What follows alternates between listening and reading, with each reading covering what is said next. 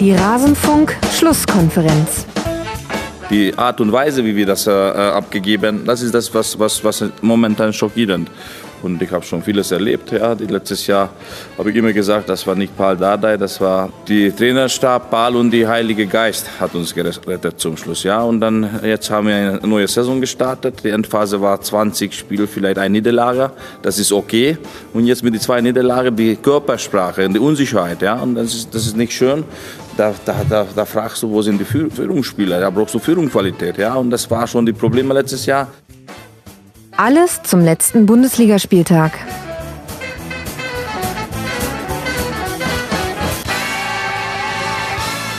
Tja, Paul Dardai ist noch da, der Trainerstab ist noch da. Hat etwa der Heilige Geist Hertha BSC verlassen? Das werden wir heute klären in Rasenfunk Schlusskonferenz Nummer 329.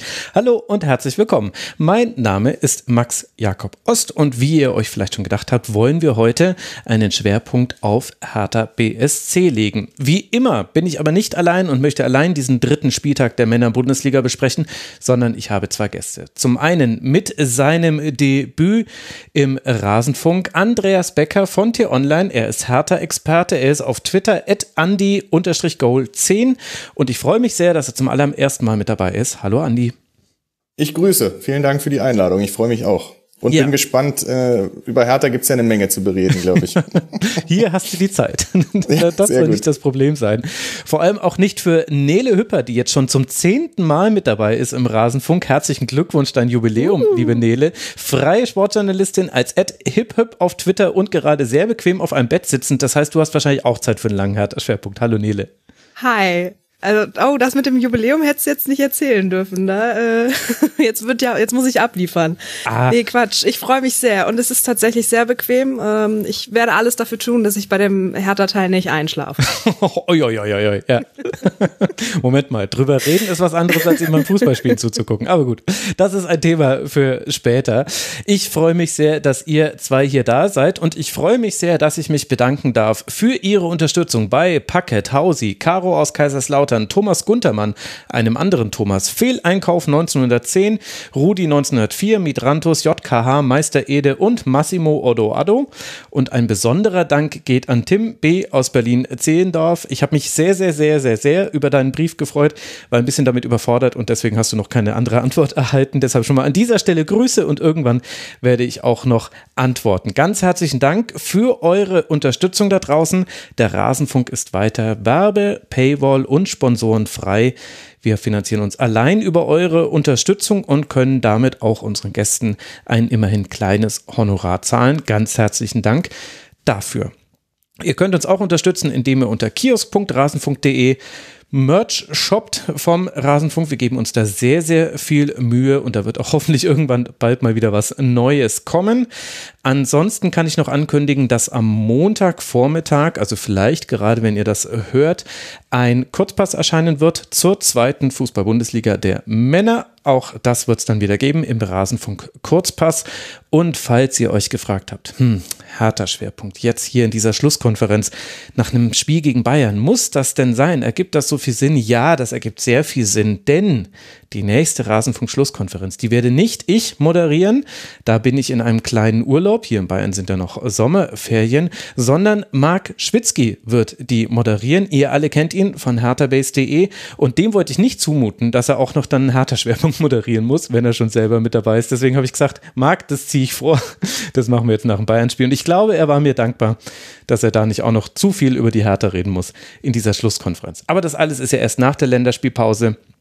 Jetzt gucken wir auf diesen dritten Spieltag und wir beginnen ganz kreativ am Freitagabend mit dem Spiel zwischen Borussia Dortmund und der TSG aus Hoffenheim. Das war ein ganz schöner Schlagabtausch, auch schon in der ersten Halbzeit, auch wenn da trotz einiger Chancen es noch mit 0 zu 0 in die Pause ging, aber in der zweiten änderte sich das dann deutlich. Rainer trifft in der 49. Minute zum 1 zu 0, Baumgartner gleicht in der 61. aus, bevor Jude Bellingham in der 69. die erneute Führung schießt, aber wieder kann Hoffenheim ausgleichen, diesmal in der 90. Minute, doch dann kommt Erling Haaland. In der 91. Minute nagelt er einen Ball, den Baumann schon zweimal super gegen Wolf und Mokoko pariert hat, unter die Latte und das ist dann auch der Endstand 3 zu 2 für den den BVB. Das heißt, der BVB konnte seinen zweiten Sieg einfahren und verhindern, noch einmal Punkte liegen zu lassen. Andi, wie haben dir beide Mannschaften gefallen? Ich glaube, die letzte Szene ist natürlich, also Haaland, um mal kurz mit Haaland vielleicht anzufangen, das ist natürlich unglaublich. Ähm, ich meine, der hat jetzt 63 Tore in 64 Spielen, wenn ich mich nicht ganz täusche. Mhm. Und äh, also ich glaube, dass Dortmund das gewonnen hat, lag auch mit an ihm. Also hauptsächlich, was der, was der Junge da abreißt und, und hin und her rennt äh, und vorne dann auch kämpft und alles, das ist schon Wahnsinn. Äh, Hoffenheim war auch sehr gut, fand ich. Also ich, ich glaube, das ist so, dieses Spiel insgesamt hat irgendwie immer so einen Charakter von, wenn ich mich recht erinnere, der letzten Jahre, äh, dass das ja wirklich immer hin und her geht und äh, viele Tore auch garantiert sind, glaube ich. Mhm, ähm, ja, ja, ich glaube, es war jetzt auch der erste Heimsieg seit 2017 für den BVB gegen Hoffenheim. Da gab es 2 zu 2, 0 zu 4, kann ich mich erinnern. Und jetzt mal wieder ein Sieg. Ja, und dann, ich glaube, es ist auch, also diese, diese ganze Konstellation beim BVB gerade macht echt eben auch, finde ich, als neutralen Zuschauer echt Spaß mit Rainer, den du da noch hast, und Bellingham, vorne Haaland. Ähm, da muss man dann schon sagen, hätte es auch deutlicher ausgehen können in normalen Zeiten, aber Hoffenheim hat das eigentlich auch ganz gut gemacht, fand ich zumindest. Da ist natürlich Pech, wenn du dann durch Dabur noch so ein Ding machst und dann natürlich Haaland im Gegenzug dann noch den Siegtreffer macht. Ähm, da kann ich mir schon gut vorstellen, dass die Hoffenheimer da sehr verärgert drüber waren, mhm. enttäuscht. Nachdem auch vorher Oliver Baumann wirklich noch zweimal super pariert, aber dann gegen den dritten Schuss hatte er dann keine Chance. Ja, Nele, wie haben dir beide Teams gefallen? Ja, mega gut. Also das war so ein richtig schönes Freitagabend-Flutlichtspiel, wie man sich das, wie Andi schon gesagt hat, als neutraler Zuschauer, als neutrale Zuschauerin wirklich wünscht. Ähm, ich würde, ich hätte auch tatsächlich, wenn du mich als erstes gefragt hättest, äh, Erling Haaland als äh, den Spieler des Spiels so ein bisschen äh, in den Mittelpunkt gestellt.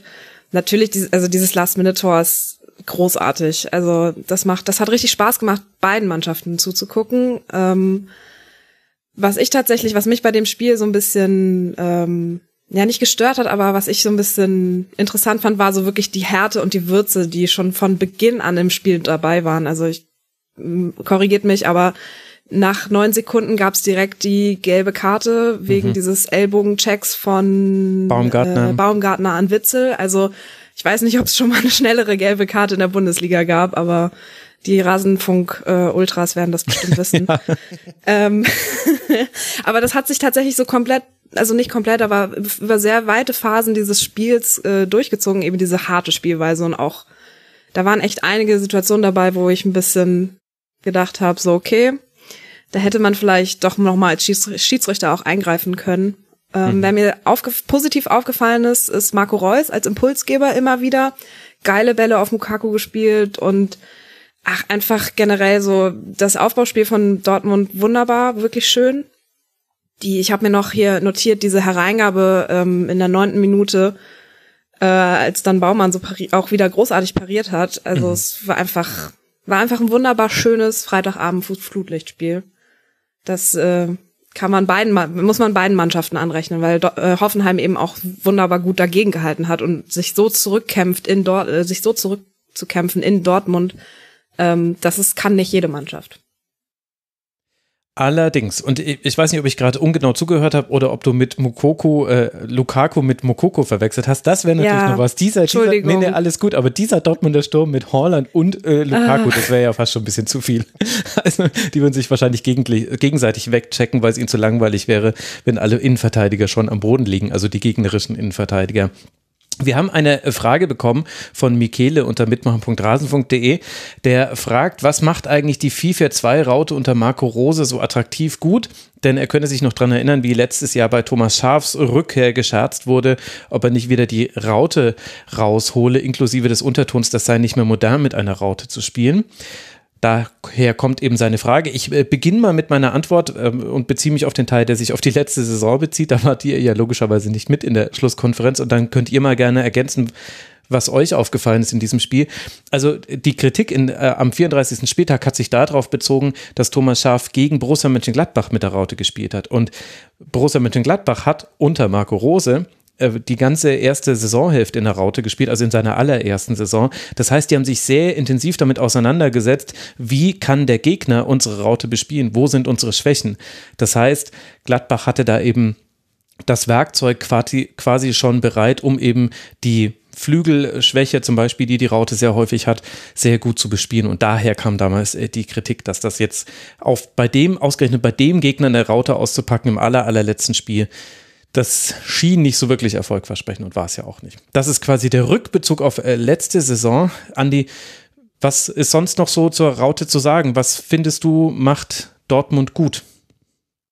Na, ich finde, es ist gerade die Flexibilität, die Dortmund hat, oder? Ich glaube, wenn Marco mhm. Ro äh, Rose das machen wollen würde, oder machen sie ja auch, kann ja relativ schnell ein 4-3-3 daraus werden. Also wenn du dann, dann Reus und Marlen wechseln sich ja ab. Du hast mit mhm. äh, Bellingham ein Sensations, also ich bin ganz großer Fan von dem, was der mit 18 Jahren da abreißt. Das hat er gestern an Rose auch gesagt. Äh, der eine unfassbare Dynamik da im Mittelfeld hat, den du ja brauchst, oder die du ja brauchst im 4-4-2. Äh, du hast mit Rainer einen, der sehr flexibel äh, ist in der Positionierung. Du hast da Hut, der dann abräumen kann, der sich mit Bellingham abwechselt. Also ich finde, dieses Konstrukt, so wie er es jetzt hat, ist schon perfekt, dadurch, dass er dann eben wirklich auch auf 4-3-3 ja ohne Probleme wechseln kann. Mhm. Würde ich jetzt sagen. Ja, ich finde, bei Bellingham merkt man das auch richtig, wie der davon profitiert, dass er jetzt häufiger mit Tempo in Aktionen kommt, weil er eben nicht mehr auf der 6 ist, sondern auf der, also auf einer der beiden Achterpositionen in der Raute, wenn man sie den Achter nennen möchte. Deswegen kann er häufiger mit Tempo entweder schon mit dem Ball am Fuß reindribbeln oder mit Tempo in den Strafraum ziehen. Ich finde, er hat da eine unglaublich gute Entscheidungsfindung. Ich fand, dass er das auch schon gegen Freiburg fantastisch gemacht hat. An ihm lag es nicht, dass da so wenig offensiv bei rumkam beim BVB. Das ist, Und das mit 18. ja, ja, das, ja, das ist krass. Ich, also, das macht einen auch ein bisschen, äh, das deprimiert ein bisschen, wenn man sich selbst als 18-Jährigen vergleicht mit äh, Jude Bellingham. Aber gut. Sollte man in dem Fall wohl lieber nicht. Ja, die einen machen Schülerzeitung, die anderen dribbeln halt einfach gegen Hoffenheim in den Strafraum und machen tolle Aktionen. Äh, ist ja, muss man ja auch nicht mehr bewerten. Ja, äh, Nele, wie gefällt dir taktisch der BVB? Es gab ja auch Schwächen in dem Spiel. Also wir reden jetzt nicht über ein 8 zu 0. Ja, nee, wir reden nicht über ein 8 zu 0. Also die zwei Gegentore, ja, die gehen jetzt nicht unbedingt auf die Kappe von der Raute, aber ähm, da muss der BVB wirklich noch arbeiten. Ähm, das, das, das muss man, finde ich, aber auch sagen, dass das da Hoffenheim einfach unfassbar stark gemacht hat. Und mhm. ähm, der ähm, Eckball von Rudi in der 90. Minute, den dann so rein reinzuköpfen von Dabur, das das ist einfach das ist großartig und auch man muss sich da auch mal so diesen Druck vorstellen. Du spielst da in Dortmund und du hast dann diesen Ausgleich, äh, du hast dann diesen Eckball in der 90. Minute und kannst diesen Ausgleich schießen und dann machst du es halt auch einfach. Also da muss man echt sagen Chapeau an sowohl die mentale als auch die körperliche Stärke von äh, Hoffenheim. Aber ja, also zwei, schon wieder zwei Gegentore sich gegen Hoffenheim zu fangen, spricht nicht unbedingt für die Viererkette von Dortmund. Ja, guter Punkt. Es gab ja schon nach drei Minuten einen Lattenkopfball. Da erobert Baumgartner auf dem Flügel einen Ball und passt zu Rudi. Der äh, dann äh, kommt eine Flanke zu Kramaric und der trifft nur die Latte. Und so hohe Ballgewinne von Hoffenheim, die haben wir häufiger gesehen. Man kann jetzt aber gar nicht so genau dann einen, einen Schwachpunkt ausmachen, finde ich sondern das war dann oft so eine Kombination aus schlechter Entscheidungsfindung. Der Einzige, der bis auf eine Szene nur gute Pässe gespielt hat, war Akanji, aber diese eine Szene war auch relativ, also relativ schlimm. Das hätte sehr, sehr gefährlich enden können. Andi, wie siehst du die Viererkette bei Dortmund, die ja immer, immer noch logischerweise mit Witzel neben Akanji und Guerrero und Meunier auf den Flügeln nicht die A-Variante ist? Genau das ist es. Also ich glaube, weil es eben die A, nicht die A-Variante ist, kann es eben auch nicht so richtig funktionieren. Das ist jetzt die Frage eben, wie schnell kommt Hummels wieder? So wie es aussieht, ist das ja wohl nach der Länderspielpause der Fall.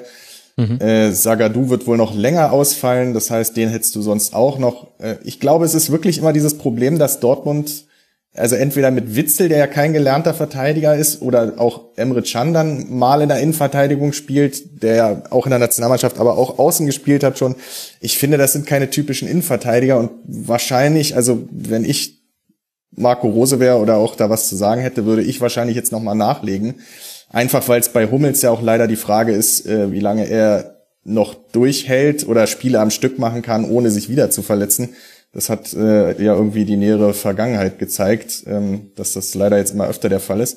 Vielleicht hätte man auch einfach mal den Papadopoulos äh, spielen lassen sollen oder einfach äh, gegen Hoffenheim direkt in die Startelf werfen, der in der Vorbereitung viel Lob bekommen hat, äh, weil verdientermaßen, weil er in den Testspielen ganz gut abgeliefert hat. Vielleicht hätte man das mal testen können. ist natürlich in so einem Spiel immer leichter gesagt als getan. Ja. Aber es ist eben wirklich schwierig. Also ohne Witzel jetzt einen Vorwurf machen zu wollen, aber er ist eben eigentlich auch verschenkt. Also ich glaube, dass die Wucht im Dortmunder Mittelfeld mit ihm noch viel größer wäre. Das hat er ja auch äh, in sämtlichen Spielen schon gezeigt.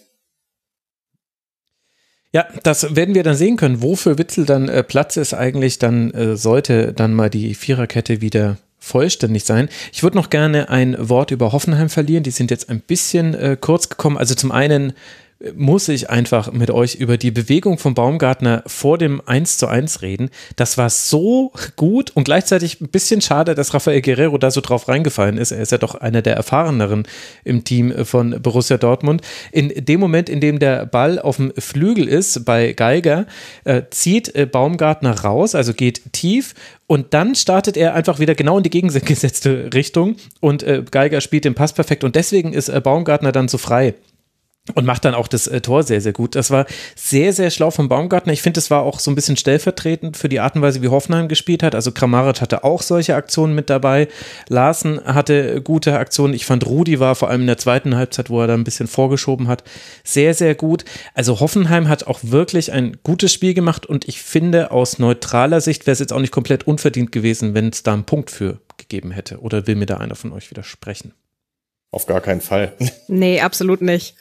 Ich finde, das spricht vor allem für ähm, das taktische Verständnis, das äh, taktische Verständnis von Sebastian Hoeneß und mhm. seinem Scouting-Team, dass die eben genau gesehen haben, also stopp nochmal zurück.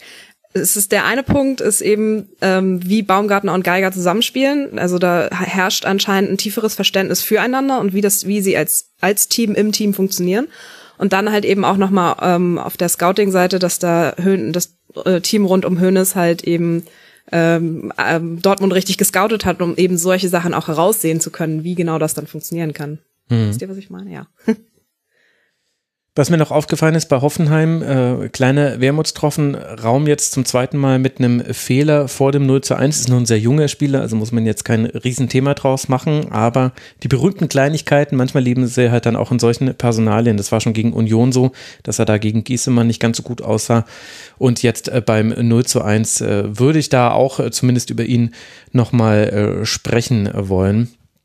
Da ähm, stand er nicht ganz perfekt, aber ist ja auch noch sehr jung. Also Dortmund sechs Punkte jetzt nach äh, dem äh, zweiten Sieg in äh, der Liga. Der erste war ja das 5 zu 2 gegen Eintracht Frankfurt und jetzt eben dieses 3 zu 2. Nach der Länderspielpause geht es weiter in Leverkusen und Dortmund hat ja auch inzwischen eine Champions League Gruppe hinzugelost bekommen. Man spielt gegen Besiktas, Sporting Lissabon und Ajax Amsterdam. Schöne Gegner für Borussia Dortmund. Besiktas wird auch der erste Auswärtsgegner nach der Länderspielpause sein. Und für die TSG aus Hoffenheim geht es dann weiter mit einem Heimspiel gegen Mainz 05. Das ist ja das Besiktas Deutschlands. Naja, nicht so ganz.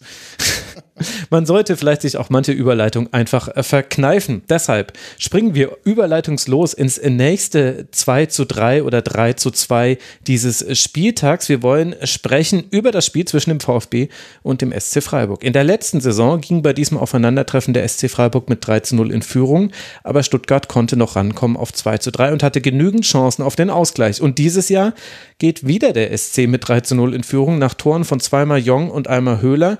Noch vor der Halbzeit kann diesmal aber der VfB innerhalb von zwei Minuten wieder zwei Tore machen, diesmal durch Mafropanos und Al Gadoui. Aber obwohl auch in der zweiten Hälfte, Spielhälfte die Anteile, die Spielanteile beim VfB liegen, gelingt es wieder nicht ein 3 zu 3 zu machen, Nele. Und damit stellt sich ein bisschen die Frage, was hat da deiner Meinung nach beim VfB gefehlt? Boah, das ist eine sehr gute Frage. Ich, die erste Halbzeit war ja so furios und so großartig und einfach ein geiles Fußballspiel, dass ich gedacht habe, oh Gott, wenn, wenn das so weitergeht, dann äh, wird das hier ein 7 zu 8 oder irgendwas. Ähm, nein, Quatsch, aber ähm, ich fand es sehr, be sehr bezeichnend, wie, wie, wie desolat Stuttgart zu Beginn des Spiels verteidigt hat. Ähm, also so in ein Bundesligaspiel zu starten, halte ich für grob fahrlässig. Ähm, dazu muss man aber auch sagen, das war ein technisch anspruchsvolles Drop, Dropkick-Tor von Jong, also da auch nochmal Chapeau. Mhm. Das war einfach wunderschön. ähm, es hat also ja, schwierig. Also diese erste, die erste, die erste Halbzeit hat mich wirklich so so so ein bisschen sprachlos auch zurückgelassen, weil das war einfach großartig geil. Und dann muss man echt sagen, die zweite Halbzeit ja, ähm, von dem Schwung aus der ersten Halbzeit war auf beiden Seiten gar nichts zu sehen. Ähm, das würde ich, hätte ich jetzt mal ein bisschen auf die Kompaktheit von den Freiburgern geschoben. Die standen echt sehr, sehr, sehr eng beieinander und haben das Spielfeld irgendwie sehr klein gemacht, vor allem wenn sie im Ballbesitz waren. Mhm. Ähm, ich kann mir gut vorstellen, äh, Mavropanos wurde ja in der 59. Minute ähm, ausgewechselt, ähm, dass äh, er, dass eben da bei Stuttgart dann ein bisschen auch ja, Hühnerhaufen war und irgendwie nicht mehr so richtig klar war, wer macht jetzt hier was. Und ähm, da fehlte irgendwie so dann die Komponente, um von hinten das Spiel richtig aufbauen zu können. Mhm. Und ähm, ja, also es ist super ärgerlich für Stuttgart, weil wenn man mit der Power, ähm, mit der man die erste Halbzeit beendet hat, hätte, äh, hat noch in die zweite, wenn man diese Power in die zweite Halbzeit gerettet hätte, dann hätte wäre da auf jeden Fall mehr drin gewesen als äh, eine sehr sehr unangenehme Niederlage gegen Freiburg. Lag das vielleicht, Andi, dass man das nicht geschafft hat von Seiten des VfB an den Wechseln, die der SC vorgenommen hat? Also Gulde und Eggestein sowie Haberer kamen für Keitel, Höfler und Vincenzo Griffo. Das heißt einmal die Doppelsechs ausgetauscht und die Kompaktheit, die Nele angesprochen hat oder ja vor allem das gute Zustellen des Raumes kam ja auch sehr, war ja wieder sehr zentrumslastig beim SC. Glaubst du, das ist so eine der Antworten auf die Frage, warum es eben in der zweiten Halbzeit ein dann doch deutlich anderes Spiel war? Ja, würde ich schon sagen. Also ich finde, äh, ich muss mal ganz kurz eine Lanze für die Freiburger brechen.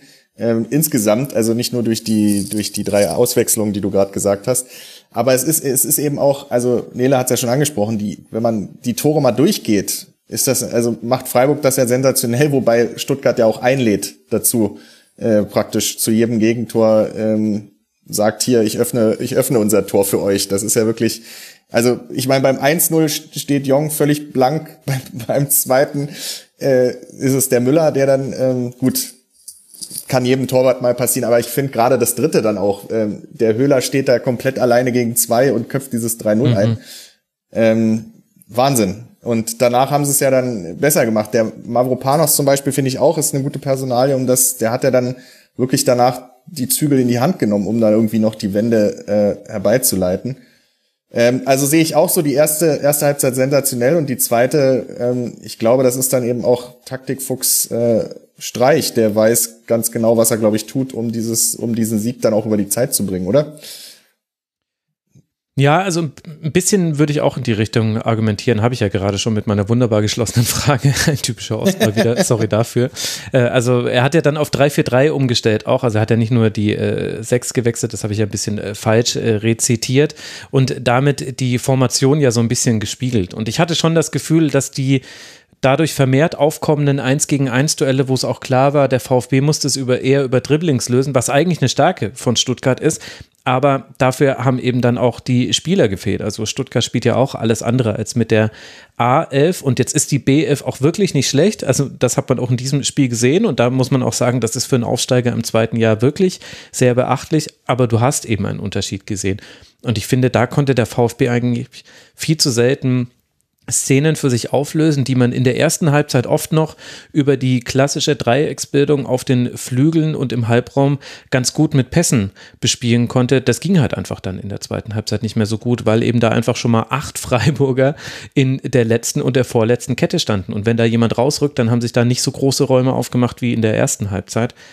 Das hat äh, ich glaube schon, dass dieser taktische Schachzug da eine Rolle gespielt hat. Und dennoch hatte ich aber das Gefühl, es wäre noch was drin gewesen für den VfB. Denn der SC, so gut er viele Dinge gemacht hat, hat immer noch kleinere Fehler gemacht. Also Lienhardt hat ganz viele Dinge rausgeköpft, äh, Schlotterbeck auch. Aber die, die kleineren die kleineren Dinge, die auch mal pro VfB ausgefallen sind, die gab es schon auch in der zweiten Halbzeit. Also äh, Klimovic geht mal super an Eggestein vorbei und in den Strafraum und äh, Flecken blockt halt dann einfach noch den Querpass. Oder äh, Al-Gadoui kommt ja noch äh, an eine Flanke in der 93. Minute, kann da den Kopfball aber nicht drücken. Das sind jetzt nicht viele Aktionen, die Freiburg da hatte. Es gab da auch noch so eine Hereingabe von Massimo, glaube ich, die sehr, sehr gefährlich hätte werden können, wenn da jemand da war. Aber es gab noch die Aktionen. Und dann waren es halt die berühmten Kleinigkeit. Und, und ansonsten würden wir wahrscheinlich genau dasselbe über beide Mannschaften sagen, wenn es 3 zu 3 ausgegangen wäre. Es war halt dann einfach so, ja, ist halt manchmal so. Wobei Stuttgart ja auch Glück hatte bei der Chance von Salai kurz vor Schluss, ja, dass sich Kempf da in diesen Ball reingeworfen hat. Also wenn, du hast völlig recht, also ich finde auch, die Chancen waren durchaus da, um das noch zu machen. Aber wenn du dann eben noch so ein Ding kassierst, ist das Ding, glaube ich, dann durch, eine Viertelstunde vor Schluss.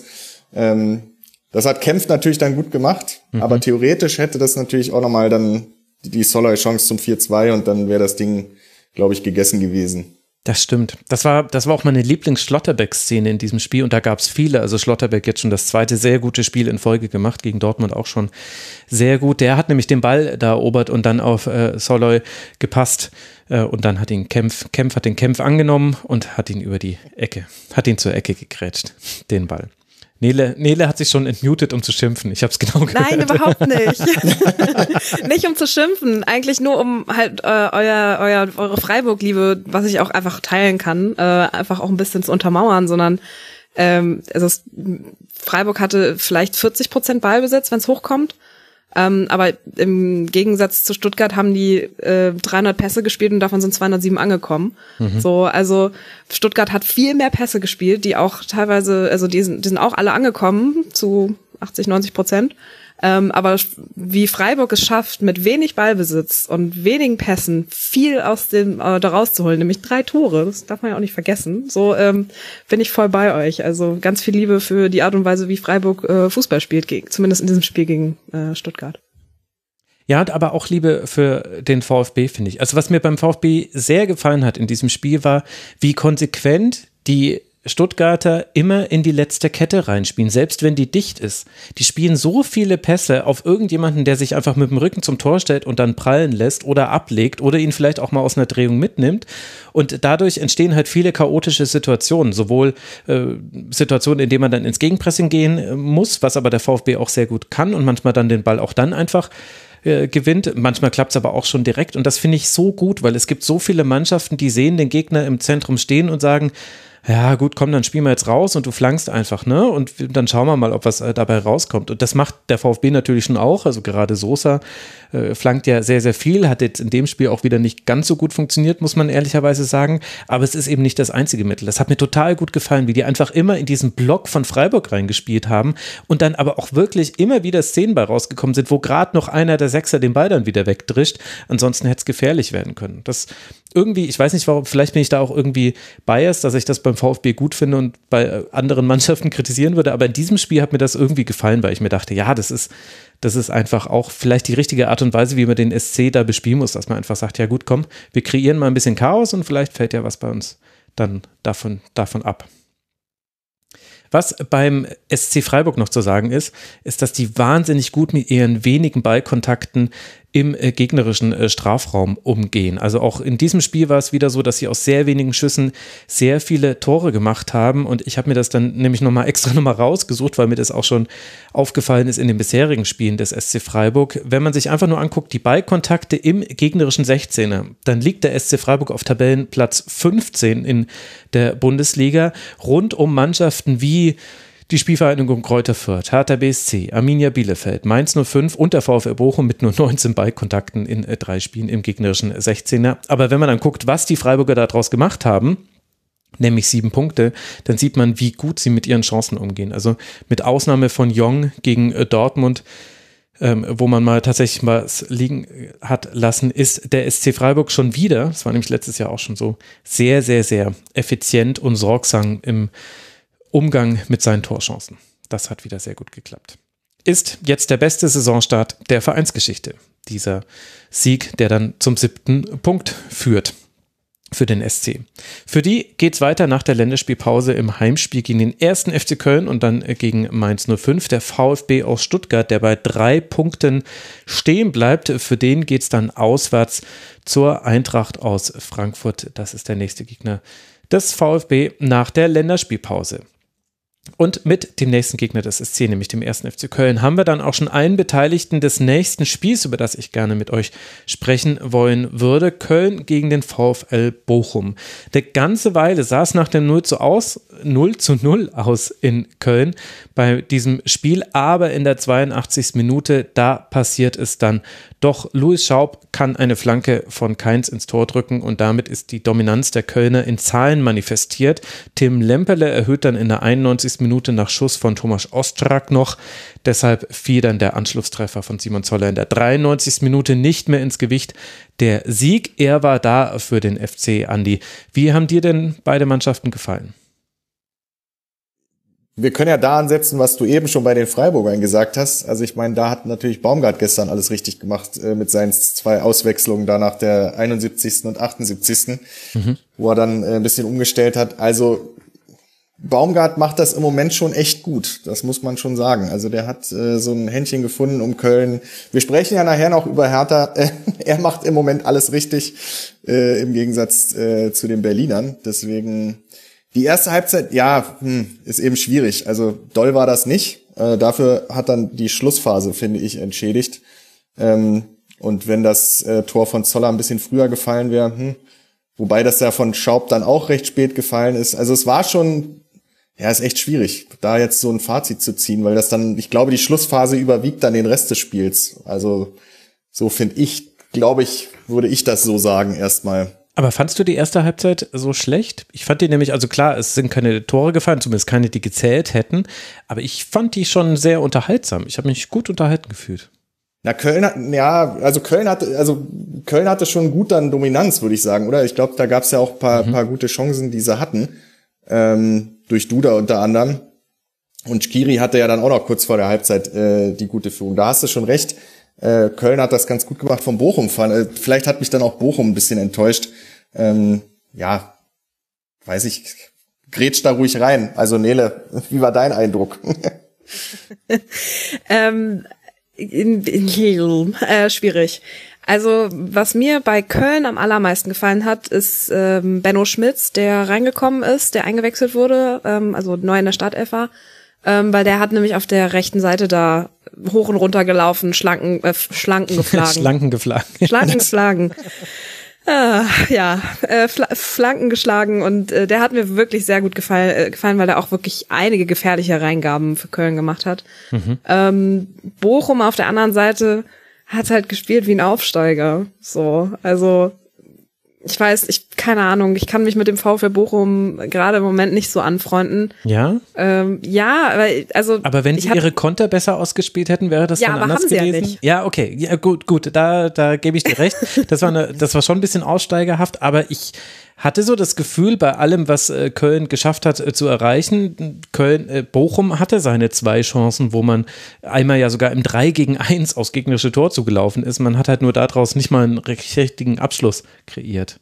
Ja, und das ist halt dann, wo ich dann sage, so, da sind im letzten, also sowas musst du dann halt verwandeln, wenn du in der Bundesliga bleiben willst. Und so wie ich das äh, aus Bochum gehört habe, ist das ja zumindest der Anspruch, zumindest versuchen drin zu bleiben. Und ja, wenn du sowas am vierten, äh, jetzt am vierten Spiel, am dritten Spieltag schon ähm, solche Spiele so hast, dann, also sorry, aber dann, dann fällt es mir jetzt schon schwer, darüber nachzudenken, ob Bochum äh, nicht einfach direkt wieder absteigen sollte. Oh. Was jetzt ein bisschen hart, nein, ich weiß. Ähm, ich bin Schalke-Fan, ich darf sowas sagen. ähm, nein, also jetzt, ich versuche nochmal, ich versuche ja auch immer ein bisschen positiv zu bleiben. Deswegen ähm, positive Sachen, die ich mir auch für äh, Bochum aufgeschrieben habe. Ich guck mal eben auf meinen Zettel. ähm, das Spiel ist relativ lange in der zweiten Halbzeit so ein bisschen vor sich hingeplätschert, mhm. ähm, was äh, vor allem an Bochum lag, weil die es geschafft haben, die Fahrt aus der Partie so ein bisschen rauszunehmen. Also die für mich überfällige Führung in der 82. Minute von Köln ähm, haben sie halt eben lange nach hinten geschoben. Das kann man Bochum zugute halten, dass sie es sehr gut geschafft haben, äh, Köln im Zaun zu, Zaun zu halten. Zaun zu halten. ja, im, im Zaun ja irgendwie auch. Im Zaun, irgendwie so. Weil, also Köln hatte ja irgendwie fast 80 Prozent Ballbesitz, gerade in der ersten halben Stunde. Mhm. Und äh, die ersten 45 Minuten von Bochum waren sehr passiv. Also sie haben es aber trotzdem geschafft, dass die Kölner eben erst spät die Tore schießen. Also wenn man das vielleicht schafft, ähm, noch weiter nach hinten rauszuzögern, da einfach defensiv ein bisschen äh, noch kompakter steht und dann selber den Impuls auch gibt, um nach vorne zu spielen, um dann selber ein Tor zu schießen, dann bin ich sehr zufrieden mit. Aber ja, ich ja. sehe schon, der, der Anspruch ist da äh, vielleicht auch die Frage. Andi, gehst du auch so hart mit dem Bochumern ins Gericht? Also ich, ich glaube generell ist es so, dass Bochum eine Mannschaft ist, wo wirklich alles klappen, also alles stimmig sein muss in den 90 Minuten, damit da dann auch mal so eine vielleicht eine kleine Siegesserie oder sowas gelingen kann, um dem Abstieg am Ende zu entgehen. Und ähm, ich gehe mal davon aus, dass ähm, wir da wahrscheinlich einer Meinung sind, dass Bochum mit zu den Kandidaten natürlich gehört, äh, auf, als Aufsteiger auch ganz normal. Aber ich finde, so schlimm, ganz so schlimm war es dann doch nicht. Also ich fand, sie standen zum Beispiel hinten ganz, ganz gut und äh, haben jetzt eben vorne dann noch mit Polter diesen Brecher dazugeholt, der gestern eben auch ein bisschen Pech hatte in der einen oder anderen Szene. Ähm, also, hm, muss man mal abwarten. Also wenn sie, ich meine, sie haben es ja lang, wirklich lange geschafft, mit der Viererkette äh, dicht zu halten. Äh, ich finde, das haben sie ganz gut gemacht, die Kölner da irgendwie im Zaun zu halten zumindest. Und wenn dann noch das Umstrahlspiel besser funktioniert und der Holtmann vor allem einen besseren Tag erwischt als äh, gestern eventuell, weil er hat ja angedeutet, was er alles kann und wie er nicht schon genannt wurde. Äh, Messi aus Bochum und, und sonstiges. Äh, deswegen, ich glaube, wenn man den noch ein bisschen, wenn man die noch ein bisschen atmen lässt, äh, vielleicht überraschen sie ja dann doch im weiteren Saisonverlauf. Ähm, kann ich mir zumindest gut vorstellen. Ich meine, sie stehen ja ganz gut da. Ein Sieg nach drei Spielen. Mhm. Ist okay. Ja, also voll. Ich, ich wollte jetzt Bochum nicht komplett komplett zerreden, so, weil so ähm, die haben, ja, ich weiß, die haben ja geil, also das muss man ja auch sagen, die haben auch, also die haben ja eigentlich geile Kicker. So Holtmann hast du jetzt schon angesprochen. Ich finde, ich bin ein großer Fan von Simon Zoller. Ich finde, das ist ein großartiger Fußballspieler. Auch der Polter, den du schon angesprochen hast, und auch Riemann im Tor hinten ist eigentlich ist ein super guter Bundesliga-Torhüter. Also da geht noch was Bochum. Ich glaube an euch. Sehr gut, jetzt kommt noch die Chaka-Ansprache. Ich, ich glaube, wenn man über Bochum redet, kann man auch sehr gut darüber reden, was der FC gut gemacht hat. Denn ich würde auch sagen, Kotschap und Lampropoulos haben, äh, zwar stand der VfL diesmal im Strafraum nicht ganz so gut wie im letzten Spiel, aber sie haben dennoch noch sehr viel wegverteidigt. Was aber halt schwieriger war für den VfL, war eben das Herausspielen eigener Torchancen. Vom Ballbesitz jetzt gar nicht zu sprechen. Also die meisten Pässe äh, hat Riemann geschlagen mit 41 Pässen. Es gab überhaupt nur zwei Spieler, die mehr als 20 Pässe geschlagen haben in diesen 90 Minuten. Das waren Soares und Polter. Also da sieht man auch schon, wo Riemann dann seine Pässe hingespielt hat, wenn Polter der mit den drittmeisten, äh, glaube ich, war beim VfL. Das war schwierig. Aber ich finde, was vor allem in diesem Spiel herausragt, war, wie unglaublich schlau der FC gespielt hat. Und zwar, also erstmal war es so, dass Bochum äh, in der ersten, in der Anfangsphase meiner Meinung nach in einem 4-1-4-1 stand, also nur mit Lucila auf der 6 und, das, und irgendwann hat sich Rex Bitschei fallen lassen. Ich glaube, das war so nach 20 Minuten ungefähr. Dann war es eher eine Doppel-6, dann war es eher ein 4-4-2 gegen den Ball. Dann wurde es schon mal deutlich besser. Und warum musste sich Rex Bitschei fallen lassen? Weil Köln das so gut geschafft hat, über seine Raute wieder, die also erst alle ins Zentrum zu ziehen und dann raus auf den Flügel zu spielen. Und vor allem Soares war da das Opfer der Kölner. Den haben die so gut weggezogen aus seiner Position. Es gab da drei Szenen, die ich mir rausgeschrieben habe aus der ersten Halbzeit. Die ganz große Chance für Modest, den er an Pfosten setzt, dem, der ja normalerweise eigentlich drin ist. Da ist ja Benno Schmitz auf rechts völlig frei. Warum ist er völlig frei? Weil vorher Soares aus seiner Position gezogen wurde und deshalb Bella Kotschap nämlich rausrücken muss auf den Flügel. Deswegen kommt er auch ein bisschen zu spät, hätte die Flanke trotzdem noch vielleicht vermeiden können. Aber das war die erste Aktion. Dann war in der zwölften Minute war es wieder so, dass Soares einrückt und Schmitz so frei ist, dass er dann Duda finden kann. Der kann allerdings sein, seinen Kopfball nicht platzieren. Warum war Soares eingerückt? Weil Ljubicic super schlau einfach den Laufweg in den Strafraum gemacht hat und da muss Soares auch mitgehen. Also der hatte da gar keine Chance. Er muss ja erstmal den Strafraum verteidigen. Äh, was dann auf dem Flügel passiert, ist in dieser Situation erstmal zweitrangig. Und dann gab es noch eine weitere Aktion. Da gab es einen Freistoß, war das, äh, glaube ich.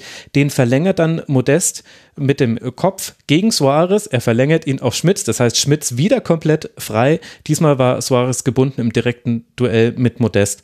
Und das waren jetzt drei Szenen, die alle dasselbe bewirkt haben. Nämlich Benno Schmitz hatte dann auf der rechten Seite viel Platz und konnte gezielt eine Hereingabe reinspielen. Und jeweils war es so, dass Suarez jetzt nicht einen klaren Fehler gemacht hat, sondern dass es einfach taktisch ausgespielt war. Und nachdem das so ein Muster hatte, glaube ich da auch nicht so ganz auf Zufall.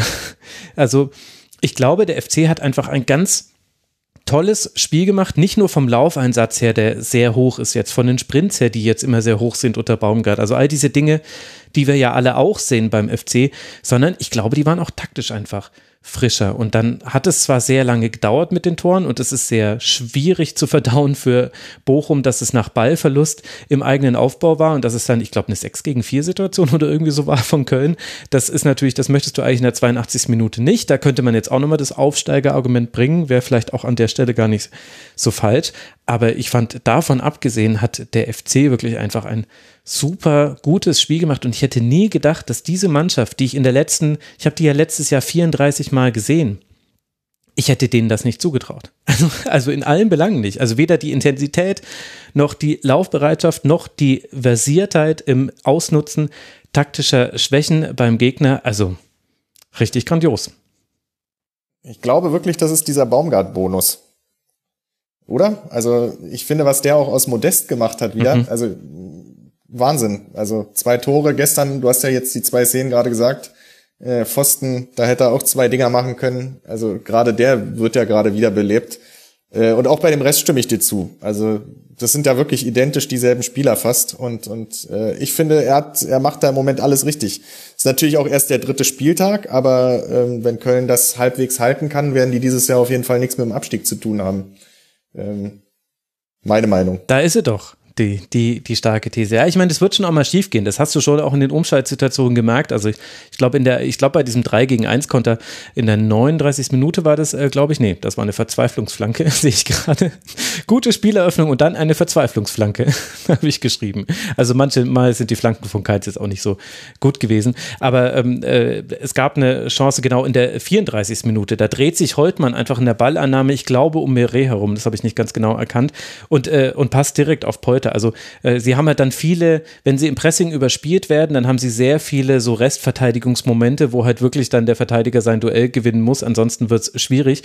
Also das wird schon auch noch schief gehen für den FC. Ist es ja auch äh, gegen die Bayern zum Beispiel, auch wenn das jetzt nicht ein ver komplett vergleichbares Spiel ist. Aber es macht halt auf jeden Fall Spaß, wieder dem FC zuzugucken. Und ich glaube, das ist das, was auch alle so äh, sprachlos zurücklässt und den Hype-Train noch mal ein bisschen schneller rollen lässt, weil ohne böse sein zu wollen, Spaß gemacht hat es, den FC zu gucken, jetzt schon länger nicht mehr. Mit Ausnahme von ganz einzelnen Spielen.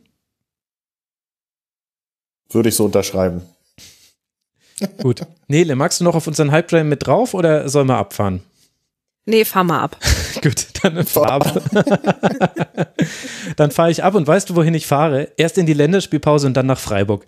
Denn, oh, denn schön. da wird der Hype Train des FC das nächste Mal in den Bahnhof äh, fahren. Das ist das nächste Spiel und dann gegen Raber Leipzig. Mensch, da könnte doch was gehen beim FC. Aktuell sechs Punkte. Ihr alle habt es mitbekommen. Für Bochum geht es jetzt dann weiter. Das wird ganz interessant.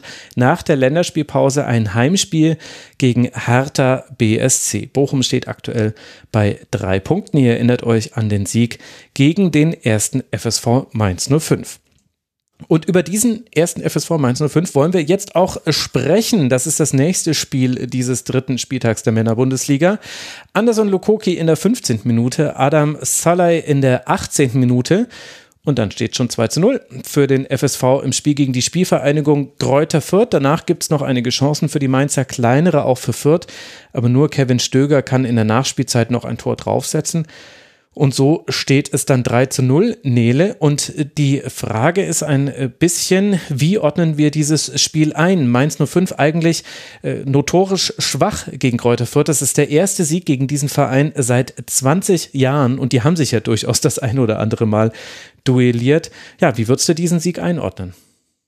Hier in Mainz hält mein persönlicher Hype-Train, muss ich ehrlich gesagt. Aha. Ehrlich gestehen, weil ich bin großer Fan von Bo Svensson. Also ich finde, was der aus Mainz gemacht hat, ähm, ich war von diesem, äh, vom ersten Spieltag, von diesem 1-0-Sieg über Raber Leipzig völlig überrascht. Also es hat mich, hat mich sehr aus den, aus den äh, Schuhen gehauen, muss ich ehrlich gestehen. Das äh, 2 zu 0 am zweiten Spieltag äh, in Bochum lassen wir einfach mal unter den Tisch fallen. Und dann jetzt geht's weiter mit endlich nach 20 Jahren wieder ein Sieg gegen Fürth. Also bitte. Ähm, wenn das, wenn Mainz nicht für den Hype-Train steht, dann weiß ich auch nicht. Also, also echt, also äh, mir hat es sehr, also, mir, also ich habe einige Spiele von Mainz in den letzten Jahren gesehen und aber das, was ähm, Bo Svensson schafft, so wirklich dieses dieses Mainz-Spiel von früher so ein bisschen zu erwecken, so das, was auch so ein Tuchel da äh, etabliert hatten. Attraktiven Fußball nach vorne, auch mit einer ähm, 2 zu 0 Führung das zu verwalten und trotzdem Chancen zu generieren und dann am Ende halt auch einfach mal wieder zu gewinnen. Also Hut ab. Ähm, ich fand die Auswechslung von Svensson auch relativ gut. Ähm, ich habe jetzt nicht so viel von Fürth gesehen, aber das war irgendwie uninspiriert, fand ich. Ähm, ich vielleicht, äh, ich weiß nicht, woran es liegt, aber irgendwie hacke ich auf den Aufsteigern hier heute ein bisschen rum.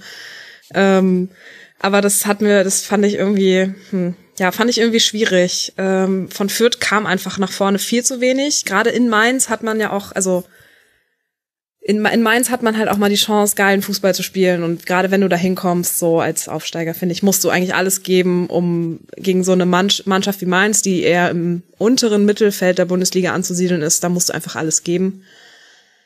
Aber, also, nee, Mainz hat mir richtig gut gefallen. Ähm, es hat mir auch sehr gefallen, wie die dran geblieben sind. Also, wenn man 2-0 führt nach knapp 20 Minuten, dann kann man so ein Spiel ja auch einfach mal zu Ende äh, plempern lassen. Das haben sie jetzt nicht gemacht, hatte ich zumindest nicht so die, nicht so die, äh, nicht so das Gefühl. Da gab es viele Halbchancen, so abgefälschte Pässe, die dann noch mal, äh, die dann noch mal scharf gemacht werden und so. Also mh, mm, was ich gut fand an dem Spiel, dass Mainz auf die Fehler von Fürth gelauert hat und mhm. ähm, nur so viel gemacht hat, wie es nötig war. So ein gutes Pferd springt nur so hoch, wie es muss. Ich liebe diese Phrase. ähm, äh, klagt mich an dafür, aber das ist wirklich, ähm, das ist eine meiner Lieblingsfußballphrasen. Also ähm, nee, hat mir hat mir richtig gut gefallen, was Mainz da abgeliefert hat. Und es gab ja auch genügend Fehler, auf die Mainz 05 warten konnte. Ich glaube, Andi, das war so einer der größten Unterschiede zwischen diesen beiden Mannschaften. Beide haben es ja durchaus mutig probiert. Auch Fürth hat hochgepresst, zumindest am Anfang des Spiels, ist auch häufig ins Dribbling gegangen, hat aber ganz wenige Dribblingversuche gewonnen. Also von 17 waren nur vier erfolgreich. Das ist eine Geschichte oder eine Statistik, die so ein bisschen zu diesem Spiel passt, weil eben Fürth es selten geschafft hat, die einzelnen Duelle zu lösen und eben dann immer wieder Fehlpässe. Also allein Itter, ohne jetzt zu sehr auf ihm, also es lag jetzt definitiv nicht nur an ihm, dass er da verloren wurde, aber du konntest dir eigentlich vor allem in der ersten Halbzeit sicher sein, irgendwann wird jetzt wieder der Fehlpass kommen und dann sind halt genügend Mainzer da, weil sie relativ hoch stehen, um dann mit sehr wenig Zeit vorm gegnerischen Tor zu sein. Ja, da bin ich komplett bei dir. Also ähm, beim ersten Tor stehen sie nicht gut, beim zweiten Tor äh, ist Bauer, glaube ich, war es hinten dran und hat da nicht richtig mhm. gut zugemacht. Und beim dritten Tor ist es ja dann, äh, lass mich nochmal überlegen, ich habe es irgendwo auch, genau, Sapai war das doch gegen Unisivo, glaube ich, der dann ähm, auch nicht richtig verteidigt hat. Also ich bin bei Nele, also was Bo Svensson da macht, ist schon wirklich überragend, ähm, dass die Mannschaft trotz fünf Wechseln, die er vorgenommen hat, gleich so funktioniert, auch wenn es in Anführungszeichen, die Vierter mögen es mir entschuldigen, äh, nur Viert ist ähm, dass es dann trotzdem so funktioniert und sie das dann so eiskalt ausspielen können. Und auch hier möchte ich Schorloy mal nennen, der ja nun anscheinend auch wie Modest in Köln äh, eventuell nochmal einen neuen Schwung bekommt, der ja nun auch außen vor war und in Mainz eine ganz besondere Geschichte hat. Vielleicht äh, erweckt ihn ja Bo Svensson jetzt nochmal richtig neu. Ähm, ja, es ist eben echt schwierig. Ich glaube, Fürth, für Fürth wird es eine ganz, ganz, ganz schwere Saison. Also ich sehe das nicht, dass das irgendwie äh, groß nach vorne gehen kann. Ähm, ja, wie gesagt, gerade weil die, die Zustellungen, die du ja auch schon genannt hast, und eben bei den drei Toren, also das war nicht gut verteidigt. Und da fehlt, glaube ich, einiges, um dann eben auch mit so einem Team wie Mainz schon mithalten zu können. Und wenn dann eben die etwas größeren Clubs kommen, ähm, glaube ich, wird es nochmal für Fürth noch deutlich schwerer. Ähm, hm würde ich sagen. So ist zumindest ein, mein Eindruck, wenn sie das halten, so wie sie gestern verteidigt haben, teilweise gegen Mainz. Wenn du so natürlich verteidigst äh, gegen Mannschaften wie Bayern, Leipzig oder Dortmund, ähm, dann kann das ganz schnell ganz übel enden, glaube ich. Ja, Burchardt hat da durchaus noch eine höhere Niederlage verhindert, äh, so ehrlich muss man sein. Es gab einen Strafstoß nicht, weil Niakate im Abseits stand. Das war auch äh, definitiv äh, richtig, aber das zeigt noch, es gab da noch weitere Chancen für Mainz 05 also Kräuter Fürth war jetzt auch nicht komplett chancenlos. Ich finde, dass man schon mit Leveling äh, dann noch eine, ein belebendes Element im Spiel hatte, wie man das immer so schön sagt im äh, Sportjournalisten-Sprech. Äh, der hatte ein, äh, ein, zwei Möglichkeiten. Es gab auch einen Schuss von Seguin. Das war es dann allerdings schon. Und das hatte auch damit zu tun, glaube ich, dass da eben Mainz dann durchaus mal tiefer stand und zwar auf die Umschaltsituation gewartet hat, aber das dann auch nicht. Also da standen sie mir zweimal in der Zentrale vorm Tor nicht äh, gut genug, da hat die Abstimmung nicht gepasst, aber das kommt halt dann auch mal vor in einem Fußballspiel. Also es gab die Szenen für die Spielvereinigung, aber es waren sehr wenige davon und du merkst halt, dass was auch vor der Saison schon die Diagnose war, weil sie auch so nahe liegt. Du hast mit äh, Raum einen unglaublich wichtigen Spieler verloren. Äh, die Spielvereinigung hatte einen klaren Flügelfokus in der zweiten Liga. Und das funktioniert in der ersten Liga einfach nicht so einfach wie in der zweiten Liga. Du kannst dir A, weniger Fehlpässe erlauben, ist eine Binsenweisheit, aber wir bekommen es halt wieder vorgeführt an Fürth. Es ist auch schwieriger, nach einem Rückstand zurückzukommen als in der zweiten Liga. Und ehrlicherweise sind die Außenverteidiger auch besser. Also ich glaube, selbst mit Raum, deswegen habe ich das vorhin auch nochmal angesprochen bei Hoffenheim, selbst mit Raum hätte, glaube ich, Fürth noch seine Probleme in dieser Liga, weil du spielst eben zum Beispiel, Itter hat gegen Wittmer gespielt. Der hat ein super Spiel gemacht. Der war richtig stark. Der hatte eine 92-prozentige Passquote. Das heißt, egal wann der Ball bei ihm war, er blieb im Spiel. Der war unglaublich stabil. Und über Lokoki gegen Meierhöfer muss man jetzt auch nicht so lange reden, wenn man sich anguckt, wie Lokoki das 1 zu 0 erzielt. Und obwohl Lokoki durchaus den einen oder anderen Stellungsfehler drin hatte, zumindest meiner Analyse nach. Also da gab es schon so zwei, drei drei Momente, wo er ein bisschen zu hoch stand, meinem äh, Gefühl nach. Aber Meierhöfer konnte das fast gar nicht ausnutzen. An eine Situation kann ich mich erinnern, wo er an die Grundlinie kommt. Ja, und dann dann ist dir halt schon dein Spiel genommen, wenn dein, dein, Fokus auf dem Flügelspiel lag und deine Flügelspieler aber schon mal individuell ihren direkten Gegenspielern tendenziell eher unterlegen sind, dann wird es halt tatsächlich auch sehr schwer, Dinge herauszuspielen. Ja, voll. Ich finde, was bei Mainz auch noch ähm, super wichtig ist, um das vielleicht auch jetzt hier dann zuzumachen und nicht zu viel über Mainz, äh, nicht so viel Freude über Mainz zu verbreiten. Ähm, ich finde die Dreierkette äh, Saint-Just, Bell und Niakate, die funktioniert einfach. Und das ist super wichtig, wenn man eben mit dieser Dreierkette spielt.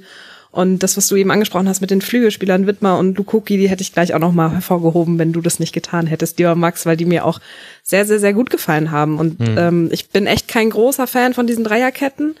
Ähm, Chor, finde ich, hat ganz gut zurückgearbeitet, ähm, ist dann ja. aber auch nach 75 Minuten äh, ausgewechselt worden, aber ich habe da immer Schiss, wenn ich habe immer Angst, wenn ein Verein mit einer Dreierkette spielt, weil das ist mir irgendwie nicht sicher genug.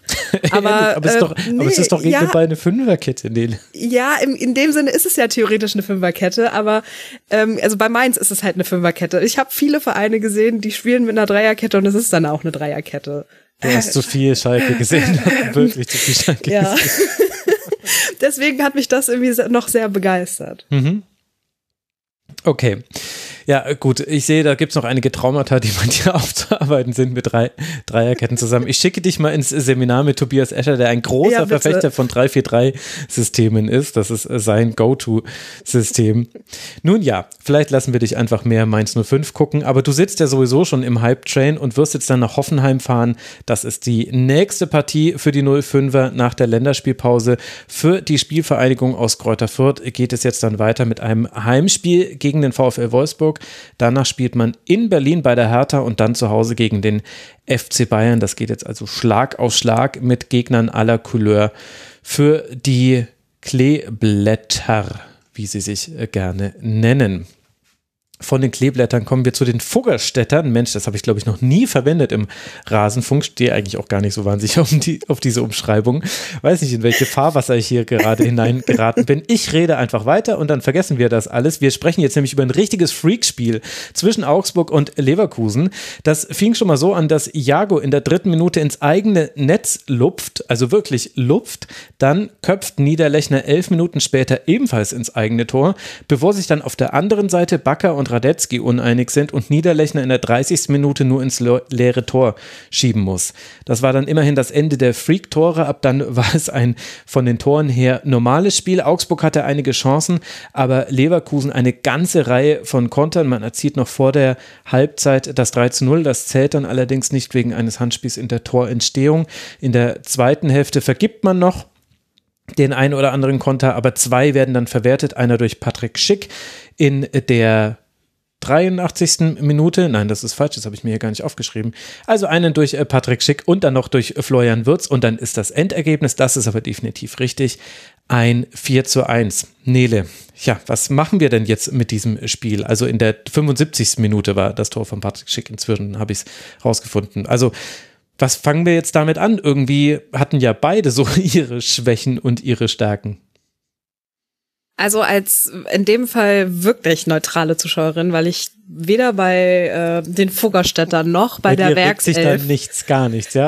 regt sich, äh, regt sich überhaupt, also wirklich nichts. Gar nichts. Ähm, zu Leverkusen habe ich vielleicht noch so zwei, drei Prozent Aktien, weil ein sehr guter Freund von mir Leverkusen-Fan ist. Aber das war's dann auch. Es gibt sie, es gibt sie. Die Leverkusen-Fans. Ähm, nein. Ähm, ich fand das Spiel... Ähm, äh, ich fand das Spiel tatsächlich sehr unterhaltsam. Also die Eigentore taten mir irgendwie sehr weh. Es tat mir irgendwie voll leid, weil ja, ich keine Ahnung, das war irgendwie, das war einfach mega Pech und mega unang also unangenehm anzugucken, wenn ich so ehrlich bin. Ja, vor allem das ähm, erste, ne, weil man hat ja, nicht gesehen, wie Iago ja, dachte, er löst es jetzt ganz ja. elegant und dann wird ihm bewusst, oh nein, oh nein, oh nein, oh nein, oh nein, wie oh, sah das, das denn aus? Ey, das tat echt einfach nur ein bisschen weh. Ähm, ich finde, Augsburg, Augsburg ist immer irgendwie so eine Wundertüte, finde ich. So, ich weiß nicht, wie lange die jetzt schon in der Bundesliga sind. Das ist doch bestimmt schon die zwölfte Saison in Folge, oder? Ich glaube, die elfte Saison. Oder die elfte? Okay, aber es ist irgendwie so, Augsburg macht immer irgendwelche Sachen. Und ich finde das irgendwie so, das ist ärgerlich. Also, weil die sind ja eigentlich ein etablierter Bundesliga-Verein, ähm, werden von den RasenfunkhörerInnen auch gerne mal auf Abstiegsplätze ge ge äh, getippt mhm. und inklusive mir übrigens auch mehrfacherweise und sagen, halten dann einfach den Mittelfinger und dann sagt Augsburg, hält den Mittelfinger hoch und sagt so, ja nö, wir bleiben einfach hier. So, ähm, mit so einem Spiel wie gegen Leverkusen wird es, glaube ich, schwieriger. Ähm, ich habe gerade im zweiten Durchgang viele Sachen, einige Sachen, viele wäre übertrieben, einige Sachen bei Augsburg gesehen, die mir sehr gut gefallen haben. Die, werden, die waren sehr zackig und sehr wach und haben es tatsächlich mit einem starken Gegenpressing ähm, auch wirklich geschafft, Leverkusen unter Druck zu setzen. Und das muss man sagen, das schafft nicht jede Mannschaft. Ähm, mhm. Da würde ich tatsächlich Caligiuri und äh, auch Niederlechner, der echt für mich so der Pechvogel dieses Spiels ist, da hervorheben. Es fehlt halt ein Quäntchen Glück. So, und es ist echt ärgerlich. Also, ich glaube, ohne diesen Fehlstart mit diesen zwei Eigentoren hätte das ein richtig geiles Bundesligaspiel werden können. Ja, da kann man aber natürlich auch die Gegenargumentation fahren, dass ja Leverkusen auch noch sehr viel hat liegen lassen. Also ich bin mir, ich finde bei beiden Mannschaften, das war, das ist, hört sich nach einem 4 zu 1 komisch an. Ich finde, dass beide Mannschaften nach diesem Spiel fast mehr Hausaufgaben haben als äh, vor diesem Spiel. Ich finde, also Leverkusen hat in der letzten Abwehrreihe mit Frimpong, Kosunu, Tar und Bakker nicht nur bei dem Anschlusstreffer zum 1 zu 2 Fehler gemacht, sondern die haben eben auch Abspielfehler gemacht, wie du es gerade gesagt hast, Nele. Also zu einem erfolgreichen Pressing gehört ja auch jemand, der sich in dieses Pressing reinlocken lässt hat seine Konter nicht gut ausgespielt, Leverkusen. Und bei, bei Augsburg irgendwie, ich komme nicht über die Doppelsechs bei Augsburg hinweg. Diesmal Grueso, weil Moravec verletzt war und Dorsch. Dorsch hat jetzt in jedem der Spiele, der bisherigen drei Spiele, mindestens einen Fehler drin gehabt, der zu einer Chance oder sogar zu einem Tor geführt hat. Das ist vielleicht auch normal, wenn man neu in der Liga ankommt oder ist ja auch noch ein sehr junger Spieler, aber das tut ja halt auf dieser Position sehr weh, vor allem wenn du es halt vergleichst mit den Gegnern Aranguiz und Palacios. Die sind für mich so das einzige stabile Element bei Leverkusen. Alles andere wackelt so ein bisschen. Die vorderen Offensiven, weil sie so schnell sind und immer alles vertikal spielen. Bis auf dem hierbei, der hat auch, fand ich, ein sehr gutes Spiel gemacht. Und die hinteren halt aus den Gründen, die ich gerade schon angesprochen habe, die stehen einfach irgendwie noch nicht gut und sind vielleicht auch, ja, da muss man einfach abwarten, wie sich Kosunu und Tar auch noch so ein bisschen aufeinander abstimmen. Aber ansonsten, also irgendwie schlottert bei diesen Mannschaften so viel. Bei Leverkusen eben alles, auch Radetzky sogar in diesem Spiel. Äh, auf der anderen Seite auch, auch Giekewitz macht auf einmal Fehler. Was ist hier los? Also, ist, ähm, damit kann ich nicht arbeiten, das verstehe ich nicht. Das haben wir, äh, eine, eine Saison lang war er der Rückhalt für Augsburg. Jetzt macht sogar er Fehler. Auch Udo Kai äh, sieht auf einmal in der Strafraumverteidigung nicht so gut aus. Und ja, also schief bei beiden Mannschaften. Wenn es irgendwie ein Vorbereitungsspiel gewesen wäre, hätte es mich auch nicht gewundert. Andi, bin ich dazu hart? Ich überlege gerade, ich, ich irgendwie ja. also erstmal hau ich jetzt eine Plattitüde raus und sag, das ist eben Fußball. Ähm, also dieses Spiel, glaube ich, wird uns echt noch, äh, also es sind eben so Spiele, gerade durch diese zwei Eigentore, diese Absurditäten, was ja mhm. völlig irre ist, behältst du das eben meiner Meinung nach echt in Erinnerung. Und ich steige jetzt einfach mal in den Hype-Train ein und äh, bin froh, dass Moment wir jetzt mal, mal hier steht gar kein Hype-Train. An welchem Bahnhof bist du denn gerade? Nein, Augsburg. Ich dachte, na, dann fahren wir den noch schnell hin da einfach. Also gut, also der Hype-Train Leverkusen jetzt oder der Hype-Train Augsburg? Nee, in Augsburg und ich bin hype, hype mal Leverkusen in dem Fall. Jetzt habe ich mich um Kopf und Kragen innerhalb von fünf Sekunden geredet. Wahnsinn. Ähm, nein, also ich, ich äh, freue mich, um ehrlich zu sein, auf die Saison mit Leverkusen. Also ich sehe das komplett ein und stimme dir auch zu in dem, was du gesagt hast, oder ihr beide. Ähm, das war eben gestern ein Spiel, das hätte auch so und so ausgehen können. Wenn der Elfmeter zum Beispiel äh, gegen, äh, was war das, gegen Backer gegen Hahn, mhm. den man hätte geben müssen. Ich verstehe nicht, warum der Videoschiri nicht eingreift. Aber sei es drum, jetzt wieder auf den Videoschiri einzudreschen, würde ja auch keinen Sinn machen es hat mich gewundert in der Situation, um ehrlich zu sein, weil ich fand ganz klar, dass er da äh, nie die Chance hatte, den Ball zu treffen und Hahn in die Beine gegrätscht ist. Ähm, und dann hättest du schon wieder eine ganz andere Spielsituation auch gehabt, wenn der Elfmeter reingegangen wäre in dem Fall. Ähm, dann passiert dieses 2-0. Ja, also viele Fehler auf beiden Seiten stimme ich voll überein, aber ich, ich bin wirklich gespannt auf das, was äh, da noch Leverkusen wirklich machen kann. Also gerade was die nach oben haben. Und das ist ein guter Punkt, was du ihm sagst. Ähm, das war, glaube ich, die letzten Jahre ja auch immer. Die hatten sensationelle Flügelspieler, wo du aber immer dachtest, die hören auf, in der zweiten Hälfte zu laufen, also in der gegnerischen Hälfte. Und, und nach hinten passiert eben wenig. Und wenn sie das eben mal lernen würden, glaube ich, äh, Paulinho Diaby und nachher dann auch noch äh, der Adli, der ja auch ganz gute Ansätze hatte. Mhm. Ähm, ich glaube, wenn da dieses Spiel, dieses Verteidigen, vielleicht kriegt er das ja hin, der Suane, äh, dass man denen vielleicht noch beibringt, ein bisschen mehr äh, in, die, in der Defensive zu arbeiten, kann das echt eine spannende Truppe werden. Also gerade wenn man mal auf die guckt, wen er da alles eingewechselt hat. Also ich meine, er hat eine der größten deutschen Fußballhoffnungen noch auf der Bank gehabt, äh, der dann auch trifft äh, mit einem richtig schönen Tor wie du da den Fehler schon angesprochen hast vorher. Ähm, aber gut, äh, er musste ja auch erstmal machen, das Tor. Dann hat er den Adli noch gebracht, du hast Amiri noch auf der Bank. Ähm, also ich finde, das kann, kann echt noch spannend werden. Wenn wir nur beim Spiel gestern bleiben, ja gut, also ich glaube, äh, da können, werden beide Trainer, glaube ich, äh, ziemliche Albtraumnacht gehabt haben oder zumindest äh, viele Gedanken gehabt haben, wie sowas passieren kann. Also weil diese Eigentore, sorry, aber nach dem zweiten Eigentor denkt man ja automatisch, das Spiel ist doch gekauft, weil die so kurios waren. Das war jetzt keine äh, Unterstellung oder sonst was, äh, um das festzuhalten. Aber man hat ja so dann, weil man es denkt, so, oh was, zwei Eigentore innerhalb kürzester Zeit und dann auch noch so komische. Äh, also ein irres Spiel. Ich glaube, als neutralen Zuschauer hat das Spaß gemacht, ähm, zuzugucken. Als Augsburg-Fan hätte ich, glaube ich, wäre ich gestern einige Male ausgerastet. Schätze ich mal. in dem Fall. Als du gesagt hast Hype Train, der in Augsburg steht, da dachte ich ja, du wirst über Patrick Schick sprechen.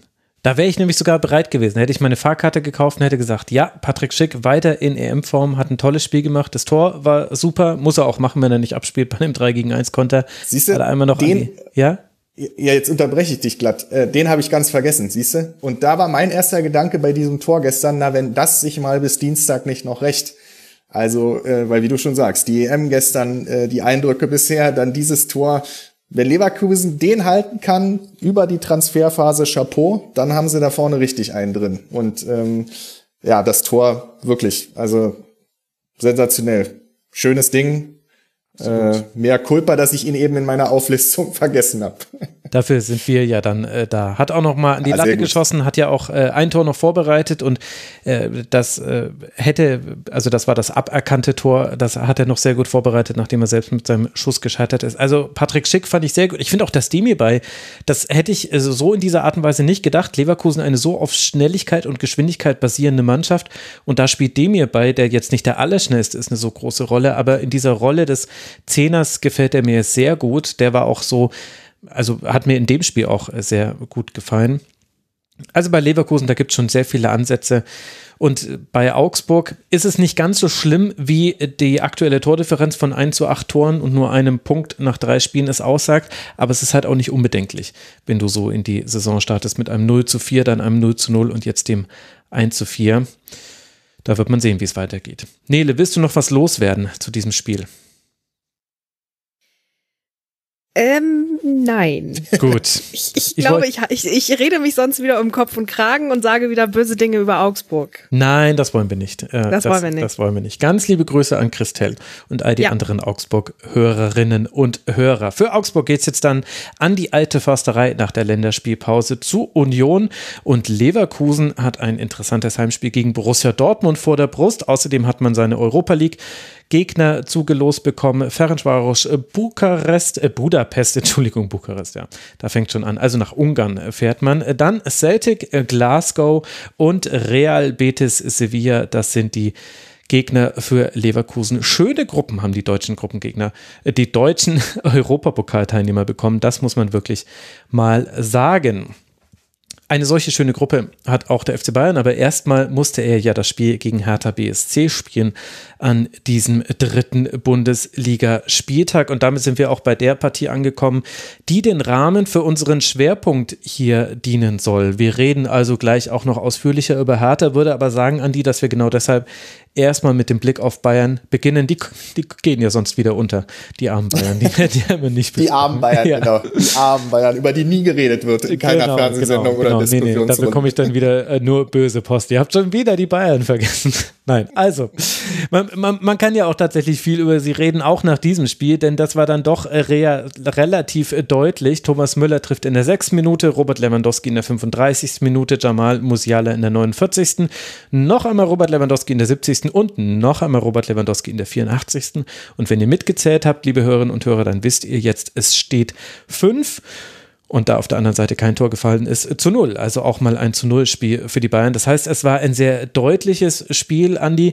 Und die Bayern haben da viele Dinge gezeigt, die sie stark machen. Julian Nagelsmann sprach nach der Partie von der bisher besten Saisonleistung. Ist jetzt allerdings bei der geringen Zahl an Pflichtspielen in dieser Saison jetzt vielleicht auch gar nicht so schwierig.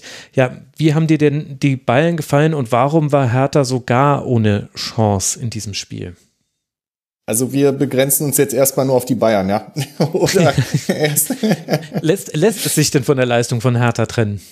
Nein, na, äh, was soll man sagen? Also wenn Nagelsmann sagt, äh, die beste Saisonleistung, hat er mit Sicherheit recht. Äh, aber, und da muss man ja dann auch, das muss man ja einfach erwähnen, ähm, wenn du gegen eine Mannschaft spielst, die wirklich 90 Minuten, also ich meine, letztendlich hätten sie auch daraus ein Trainingsspiel, du hättest einfach härter an die Seitenlinie setzen können und hättest einfach, wärst auf ein leeres Tor so losgerannt, dann hättest du denselben Effekt gehabt. Ähm, wobei das nicht die Leistung der Bayern wirklich schmälern soll. Also was die eben haben, und ich bin ein ganz großer Fan äh, von Jamal Musiala, was der da gestern gespielt hat, sensationell. Also auch da sind wir wieder, ich meine, der ist auch erst 18. Ähm, und wenn das wirklich, wenn er das halten kann, was er jetzt verspricht, schon dann ist es natürlich äh, irre. Mhm. Aus Hertha-Fansicht, ähm, und da kenne ich einige, ist es eben schwierig. Du fährst nach München, weißt, das wird eh nix. Ähm, dann passiert äh, das 1-0 von Müller, dann hast du, dann steht's nach 35 Minuten schon 2-0 und ähm, gegen so starke Bayern, ich glaube, da wäre es egal gewesen, da kannst du die Hälfte der Liga dahin schicken, dann ist es eben wirklich enorm schwierig. Und ähm, die Bayern kommen wirklich langsam so richtig in Schwung, nachdem das ja zum Saisonstart, naja, die Vorbereitung nicht so dolle gelaufen. Aber jetzt im Moment ist ja da ein Rädchen ins andere. Und ähm, ich will jetzt da auch gar nicht zu groß in Begeisterung stürmen, wie es vielleicht jetzt klingt, aber es ist eben, man muss es ja sagen, auch als neutraler Fußball äh, ist es eben, es macht ja Spaß, den zuzugucken. Also Lewandowski wie eiskalt, der da vor dem Tor ist und sich dann wirklich gegen jeden zur Wehr setzt, der da irgendwie ihm im Weg steht. Ähm, dann Musiala eben, Müller gestern, ähm, ja und über die Defensive oder so brauchen wir ja nicht reden, da ist ja nichts passiert, was irgendwie sie hätte in Gefahr bringen können. Ähm, ja, und jetzt kann man natürlich die ganzen Statistiken noch auskramen hier mit Lewandowski, der jetzt Müller schon wieder überholt hat ähm, mit seinem Toren. Ja, also es war schon sehr, sehr stark. Da funktionierte bei Bayern meiner Meinung nach gestern wirklich alles. Aber es gab eben auch keine Gegenwehr oder irgendwie mal einen Test, wo man hätte sagen können, das stellt jetzt Bayern vielleicht vor Probleme. Ähm, so würde ich das zumindest kurz lang zusammenfassen. Vielleicht habt ihr das ja auch ganz anders gesehen und äh, habt in Hertha was entdeckt, was gestern da irgendwie ich übersehen habe vielleicht. Das ist das äh, große Pfund eines Moderators, der kann solche schwierigen Fragen einfach weitergeben, kann sagen, Nele. das war so klar. ähm, aber es ist schön, dass ich hätte jetzt einfach, einfach nur Nein gesagt. So. Also, nee. Auch nicht die Chance von ähm, Davy Selke in der zweiten Minute. Ich meine, nee. ihm, ihm, rutscht also, das Herz ja. in die Hose und man mag es ihm nicht zum Vorwurf machen, weil wir alle drei hätten es auch nicht geschafft gegen Manuel Neuer. Natürlich nicht. Aber, aber darf ich da kurz eingrätschen? Hak also, ein. Tut mir leid, Nele, ich wollte dich jetzt nicht. Äh, Alles, hak, hak, hau raus. Aber also, da, also das Herz in die Hose rutschen, weil der von Manuel Neuer ist. Also wir reden hier wirklich über einen, der selbst von sich behauptet, ein etablierter Bundesligaspieler zu sein und äh, für den ihn ja auch viele halten. Und dann muss man eben auch wirklich sagen, in dieser Situation, wir sind da relativ am Anfang, aber da muss er was Besseres draus machen. Gar nicht mal, dass es jetzt ein Tor unbedingt sein muss, aber er hätte ja mindestens noch zwei, drei Meter laufen können und dann mhm. wäre er in einer besseren Schussposition gewesen. Und wenn er dann mit Glück auch vielleicht ein bisschen Manuel Neuer überwindet, dann führst du eben da auch mal beim FC Bayern 1-0. Das ist relativ am Anfang des Spiels, aber äh, dann setzt du eben auch gleich ein Zeichen. Und da hat er dann, klar war er nervös, aber die Frage ist auch immer, hm, also ah, weiß ich nicht, darf das als Ausrede gelten? Klar, es ist Manuel Neuer, aber er hat ja jetzt auch schon ein paar Bundesligaspiele gemacht und, und das war eben eine sehr, sehr gute Chance, äh, die er in meinen Augen hätte besser nutzen müssen. Aber auch da bin ich auf eure Meinung gespannt. Also, was ihr sagt. Ja, also ist natürlich äh, Sofa-Perspektive und äh, alles, äh, also klar, dass es nicht ganz so einfach ist, wie es auf dem Feld aussieht. Also wir haben von Wort Weghorst noch eine deutlichere Chance gesehen, die er vergeben hat gegen Raber Leipzig. Darüber werden wir später noch sprechen an diesem Spieltag. Aber du weißt, so allzu viele Chancen spielst du dir in der Regel gegen Bayern nicht heraus. Dann kriegst du diesen Fehlpass von Goretzka, der wirklich schlimm war aus Sicht der Bayern. Das muss man so deutlich sagen. Und dann gibt das halt schon so ein bisschen das, den Ton dieses Spiels vor, hatte ich das Gefühl. Und ich habe mich auch äh, seltsam erinnert gefühlt an dieses vergebene 1 zu 1 von Matthäus Kunja in der letzten Saison. Das war das Spiel, ihr erinnert euch alle, liebe Hörerinnen und Hörer, das war nämlich vor dem Katar-Flug zur Club-WM, der nicht abheben durfte, wo es hier, äh, wo, wo hier in, in also ich kann es ja sagen, hier in München, da haben Leute geweint, weil dieser Flieger nicht abheben konnte. Auch am Degernsee haben Leute geweint, nach allem, was ich so gehört habe beim Bayerischen Rundfunk da ist ja Matthäus Kunja in der 88. Minute, glaube ich, auf äh, Manuel Neuer zugelaufen und hat dann den Ball knapp am Tor vorbeigelegt. Und trotzdem sind die beiden Spiele dann etwas unterschiedlich, weil eben in dieser Partie so viel weniger von Hertha kam und weil, also ich fand von allen Toren der Bayern, fand ich am frappierendsten tatsächlich das erste von Robert Lewandowski in der 35. Minute, wo es eine Flanke von rechts gibt. Äh, Lewandowski köpft an die Latte, es war schon ein richtig guter Kopfball. Und äh, dann äh, kommt der Ball als Kerze zurück und es stehen Boyata und Stark, stehen beide zum Ball. Klar, Lewandowski kommt mit Anlauf, aber keiner von den beiden kommt auch nur in, in die Versuchung, dieses Kopfballduell irgendwie zu gewinnen. Also sie haben keinerlei Chance gegen diesen Robert Lewandowski. Und das war für mich so das Sinnbild dieses Spiels. Und da war für mich auch irgendwie klar, oh, ich glaube, von Hertha ist in dieser Partie nichts mehr zu erwarten. Es hätte ja ansonsten sein können, dass man sich irgendwie noch zurückkämpft. Das hat ja der FC zum Beispiel auch geschafft im, am letzten Spieltag gegen die Bayern. Aber das fand ich schon sehr frappierend und ich finde, das zeigt auch eine Richtung, wo die Probleme von Hertha liegen. Es ist ja jetzt nicht nur, dass man vorne die Chance von Selke vergibt, sondern auch eben dieses Abwehrverhalten, das war halt einfach schlecht. Ja, das siehst du ja auch beim, beim 3-0 durch Musiala. Also ganz ehrlich, also wenn mhm. Meint, er könnte in ein Dribbling mit Thomas Müller gehen, ja, also der so ziemlich alles schon gewonnen hat und so eine Situation riecht und der, der da wahrscheinlich sich danach auch ins Fäustchen gelacht hat, dass er das versucht hat. Ähm, genau das sind die Situationen, äh, und das ist eben so ernüchternd, glaube ich, weil wenn du dann, genau das ist es, dieses, die stehen zu zweit und es ist eben Lewandowski, aber da dann eben so komplett ohne Gegenwehr und äh, du merkst eben auch danach dann so, dann für die ist das so, oder für beide war das dann, hm, naja, okay, gucken wir mal, was wir noch rausholen können. Naja, am Ende ist es dann eben 5-0 geworden. Das ist, da sind gestern einige Szenen gewesen, die du eben als Bundesliga-Club dir so nicht leisten kannst, äh, gegen Bayern schon gar nicht. Und ähm, wie du schon sagst, es lässt eben auch dann äh, darauf spannend werden, wie dann die nächste Zeit aussieht. Also wenn sie sich da nicht äh, fangen. Und mhm. übrigens beim 5-0 ist es ja dann auch ein Fehler von Boyata, äh, gegen Nian Zu war das, glaube ich, ne? Das war, glaube ich, genau. die Ecke. Da, also da, da wusste man dann, okay, heute klappt wirklich alles, auch ein Tor nach Ecke. Äh, das ja, war, das. und, und das war ja, glaube ich, so auch ein Doppelfehler von äh, Boyata auch in der Szene.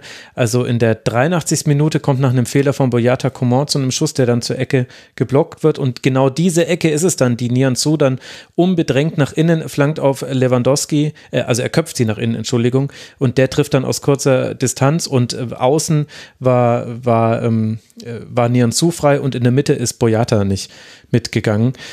Das war dann der nächste Fehler. Und das war dann schon das 5 äh, zu 0. Immerhin gab es noch das 1 zu 5 durch Belfodil, aber der stand im Abseits.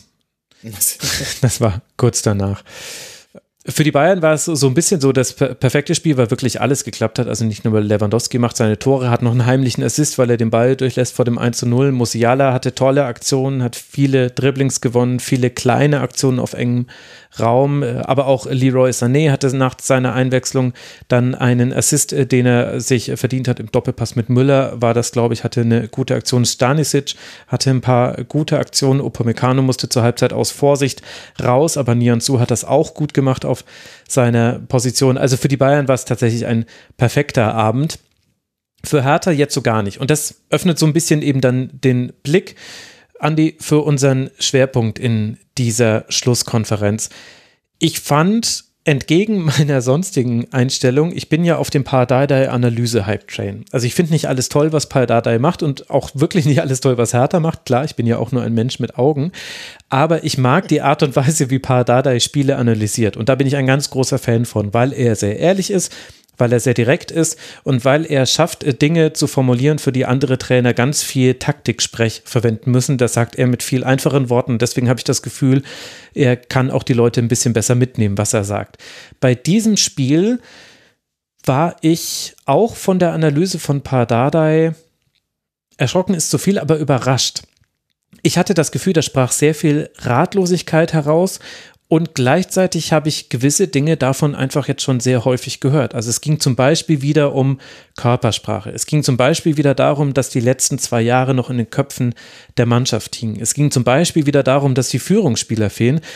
Und hätte ich die Zeit gehabt, hätte ich jetzt einfach eine Pressekonferenz aus dem letzten Jahr rausgesucht und hätte das gegengeschnitten.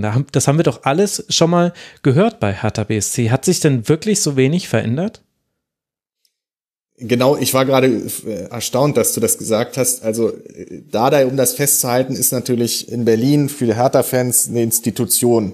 Einfach da, an ihn lässt man eigentlich nichts kommen. Und ähm, ich war jetzt überrascht, weil genau, du hast ja den Schwung dann oder den Schwenk noch gekriegt, weil es ist eben oft so, dass er, wenn er irgendwie ähm, was sagt, ist es so, als wenn du zurückspulst. Also es ist wirklich, er benutzt, also er ist klar in seinen Analysen oft, aber manchmal ist es auch so, wo du so denkst, so, hm, naja, also wir haben oder äh, tausende von Zuschauern haben das Spiel auch gesehen und ähm, naja.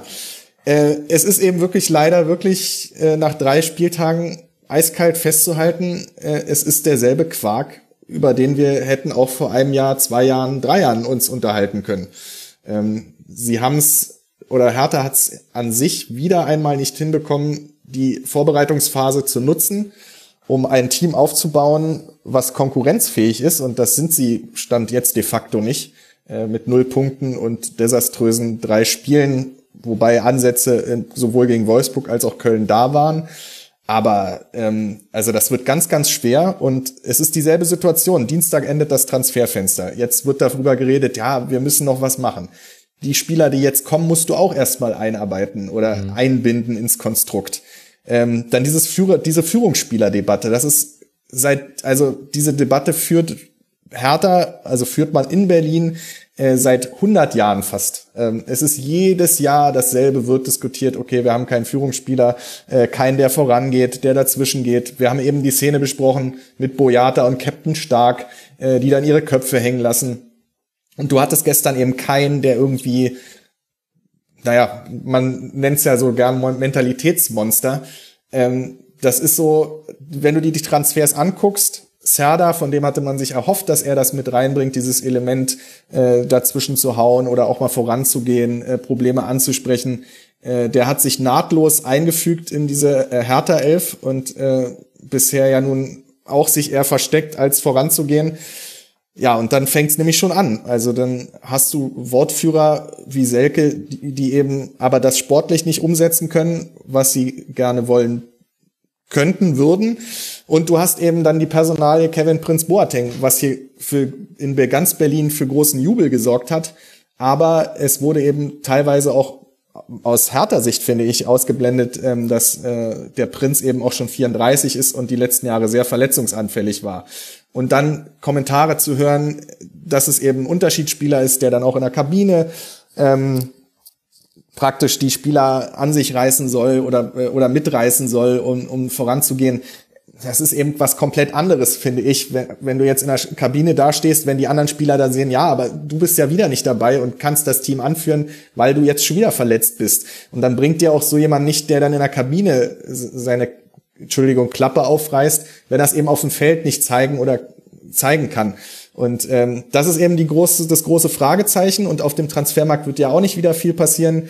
Ähm, also sportlich, gerade das, diese Situation jetzt ist wirklich eine Katastrophe, weil so hatte sich das, glaube ich, auch Freddy Bobic, Carsten Schmidt und die ganze neue Führungsriege nicht vorgestellt, dass man so einen Saisonstart hinlegt. Und ähm, tja, jetzt sind wir wieder in einer Situation und müssen nach drei Spieltagen darüber diskutieren, dass Hertha mit null Punkten am Tabellenende steht und sie froh sein können, dass jetzt erstmal Länderspielpause ist, weil, äh, sind wir mal ehrlich, wenn sie nächste Woche nach äh, Bochum gefahren wären, dann hätte das wahrscheinlich, wäre das auch in die Hose gegangen und ähm, mhm. Hertha macht sich eben selber das Leben schwer. Wenn ich noch eine Sache, ich weiß nicht, unterbrecht mich, wenn ich jetzt gerade in so einem Redefluss bin, aber die Aussagen, die Dada ja gestern auch gemacht hat, ähm, oder die er dann nach dem Spiel gemacht hat, und er selber sagt, ich will hier keine Last sein. Ja, also das, das spricht ja dann auch schon, wenn man zwischen den Zeilen liest, macht er jetzt die Baustelle selber auf, die irgendwie bekannt ist. Er hat den Club letztes Jahr gerettet und jetzt hat man die Diskussion. Hätte man im Sommer vielleicht doch die Reißleine nochmal ziehen sollen, äh, mit einem ihm praktischen Abschied geben, den er verdient hat. Äh, nachdem er sie nochmal gerettet hat, hätte man jemand ganz Neues installieren müssen, um doch nochmal mit neuem Schwung in die äh, Saison zu gehen. Hätte man Bobic da einbinden müssen in die Trainerfindung. War es richtig, da da die Chance zu geben, jetzt nochmal in die neue Saison zu starten? Und jetzt kommt dann eben sowas bei rum, wo er dann selber sagt, ich, also, das ist eben, ich finde, das lässt schon wirklich, ich will keine Last sein. Nach drei Spieltagen, hm, ja, ich meine, das, das ist natürlich so, auch so, also er kokettiert ja auch gerne damit, äh, dass er, dass er auch ins zweite Glied zurücktreten würde. Und das ist ja auch in der Tat was, was ihn unterscheidet von vielen anderen Bundesliga-Trainern, vor allem, weil er es schon bewiesen hat, dass er es dann wirklich tut und dass er sich dann auch versucht, sehr loyal zu verhalten. Also das hatte ich auch damals, als er wieder zurückgekehrt ist, hatte ich den O-Ton aus seiner Wiederantrittspressekonferenz, wo er erzählt hat, dass er immer den Seiteneingang genommen hat zu den U-Teams, damit er auch den Profispielern gar nicht begegnet, dass da niemand was sagen könne, dass er da irgendwie noch seine Finger im Spiel hätte. Aber jetzt hast du ja viele Themen aufgeworfen. Ich würde sagen, wir gehen die jetzt mal stückweise durch. Und das eine ist die Frage, warum schafft es Hertha BSC als eine der ganz wenigen Mannschaften, die jetzt keine Corona Probleme hat, in dem Sinne, dass man eben noch Geld auf dem Konto hat. Warum schafft es Hertha BSC nicht schon zur Vorbereitung einen schlagfertigen Kader zur Verfügung zu haben. Warum muss das immer so Last-Minute mäßig laufen? Kann man da Freddy Bobic einen Vorwurf machen oder wäre das ungerecht, weil er natürlich jetzt auch erst erst seit kurzem da ist? Na, ich, ich glaube, Freddy Bobic badet nur gerade das aus, was unter anderem Michael Preetz und alle verhunzt haben, um es mal ganz deutlich zu sagen. Also mhm. Das ist genau der Punkt und das ist die Frage, die sich auch, glaube ich, viele in Berlin stellen. Wo ist diese ganze, wo ist dieses ganze Geld geblieben? Also man weiß ja einzelne äh, Transfers, der letzte, da müssten wir jetzt aber zu weit ausholen. Wir haben ja auch nur begrenzt, begrenzt Zeit, obwohl es das Top-Thema ist. Aber äh, wenn man jetzt ein Jahr zurückblickt äh, im Winter, was da teilweise getätigt wurde für Transfers und bis auf Kunja hat keiner dieser Transfers zugeschlagen. Ähm, ich, ich nenne bloß die Personale Toussaint. Der wurde mit großem hm. Bromborium geholt aus Lyon. Man kannte ihn nur aus der Champions League. Da hat er ein, zwei gute Spiele gemacht. Dann kommt der nach Berlin und in diesen anderthalb Jahren, die er jetzt ja auch schon bei Hertha spielt, na, nee, gar nicht. Er ist ja erst im Sommer, ne, ein Jahr, ähm, hat er also wo ein Spiel, was einem in Erinnerung bleibt, auch nicht gemacht. Und er ist auch nicht mehr als ein Mitläufer. Und das ist dann eben, das muss man dann eben auch überlegen, die Ablösesumme war 25 Millionen Euro. Und keiner dieser Transfers, auch Piontek nicht, da wurden dann fast 100 Millionen ausgegeben, oder es sind ja über 100 Millionen, wenn man dann auch die Gehälter noch mit einberechnet. Ähm, und wie du schon sagst, das ist eben, viele Vereine sind irgendwie in Not geraten, selbst die Bayern überlegen mit Transfers und, und Hertha tauscht jetzt, äh, verkauft Kunja und, und Cordoba, was wirklich, also wo du ja wirklich richtig gute Spieler abgegeben hast, weil Cordoba ja immer für eine zweistellige Anzahl an äh, Bundesligatoren gut ist. Mit Kunja ein sehr schwieriger Typ auch, aber ähm, der den Unterschied machen kann in vielen mhm. Spielen, was er auch bewiesen hat, die gibst du ab und äh, holst dann jemanden wie Belfodil, der selbst in auch wenn Bobic sagt, den hatte ich lange im Auge, aber der eben in Hoffenheim schon kein Stammspieler mehr war. Du holst jetzt ein Ajax-Talent mit 21, wo viele sehr viel von dem halten. Ich habe auch ihn schon gesehen, gute Ansätze. Aber wie du sagst, du fängst eben jetzt dann einen 21-Jährigen, den kannst du ja auch nach so einem Fehlstart jetzt nicht wieder alles auf die Schultern lasten, dass er dann dieses Team führt.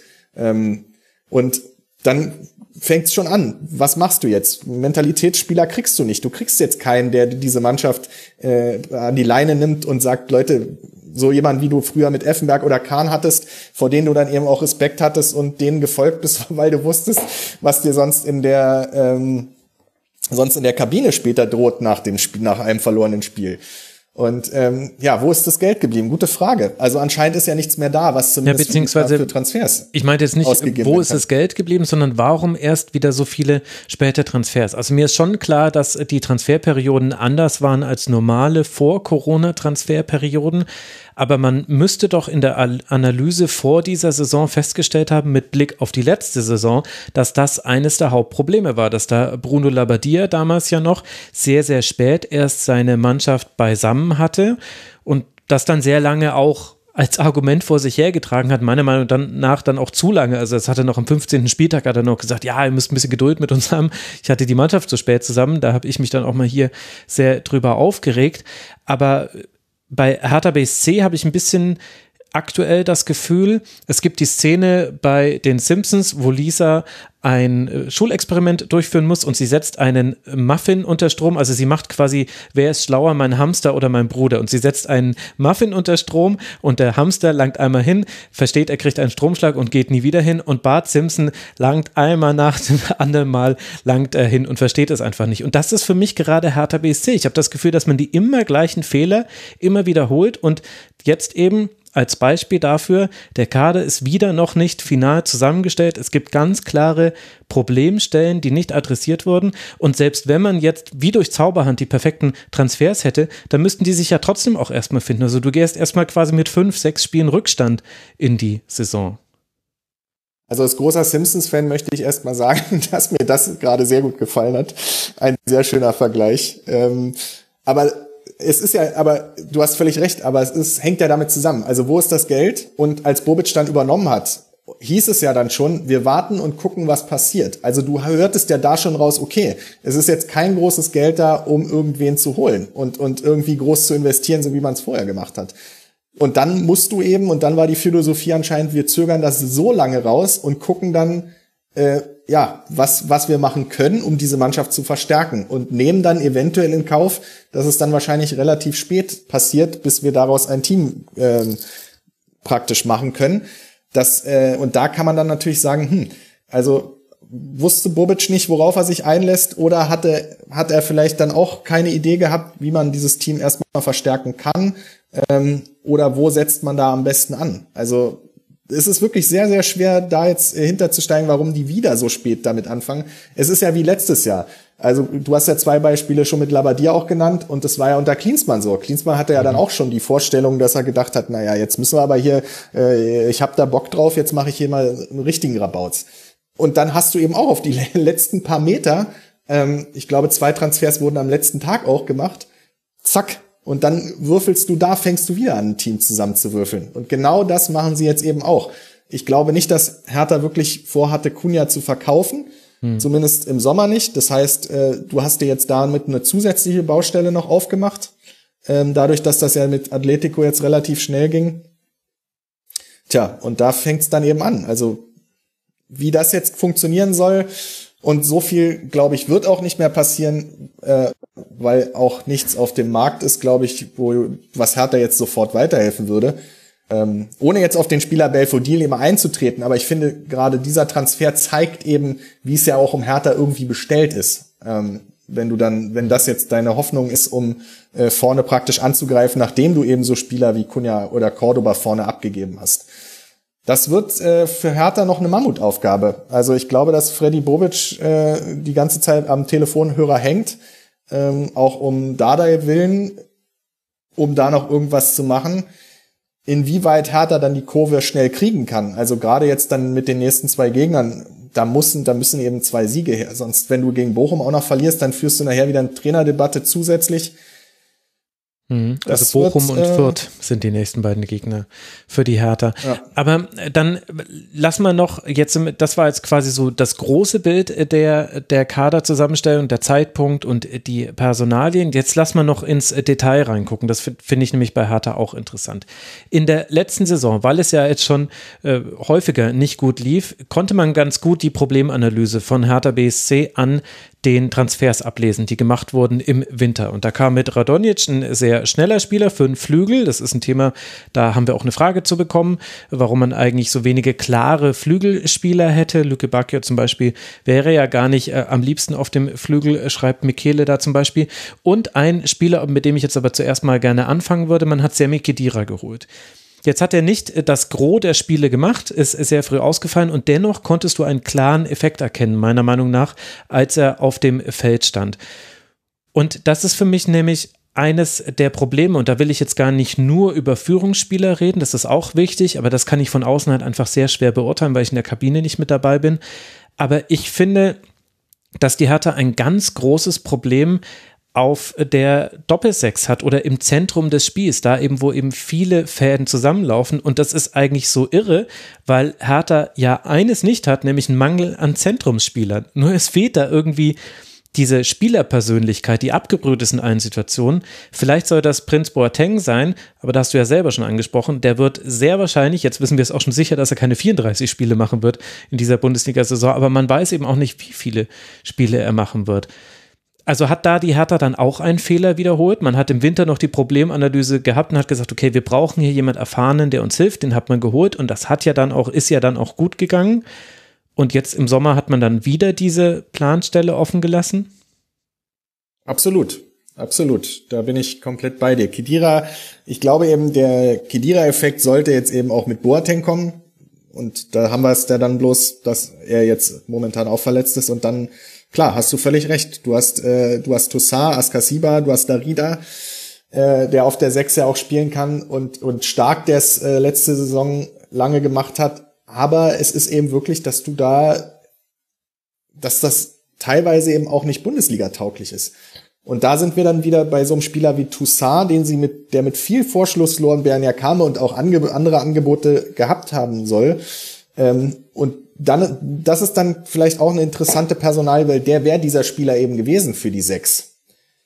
Aber du hast eben da schon so viel Geld dann auch ausgegeben, dass du dann eben keinen zweiten Sechser daneben packen kannst. Askasiba zum Beispiel auch. Den hat, wollte Klinsmann unbedingt haben, weil er so kämpft und so weiter und so fort.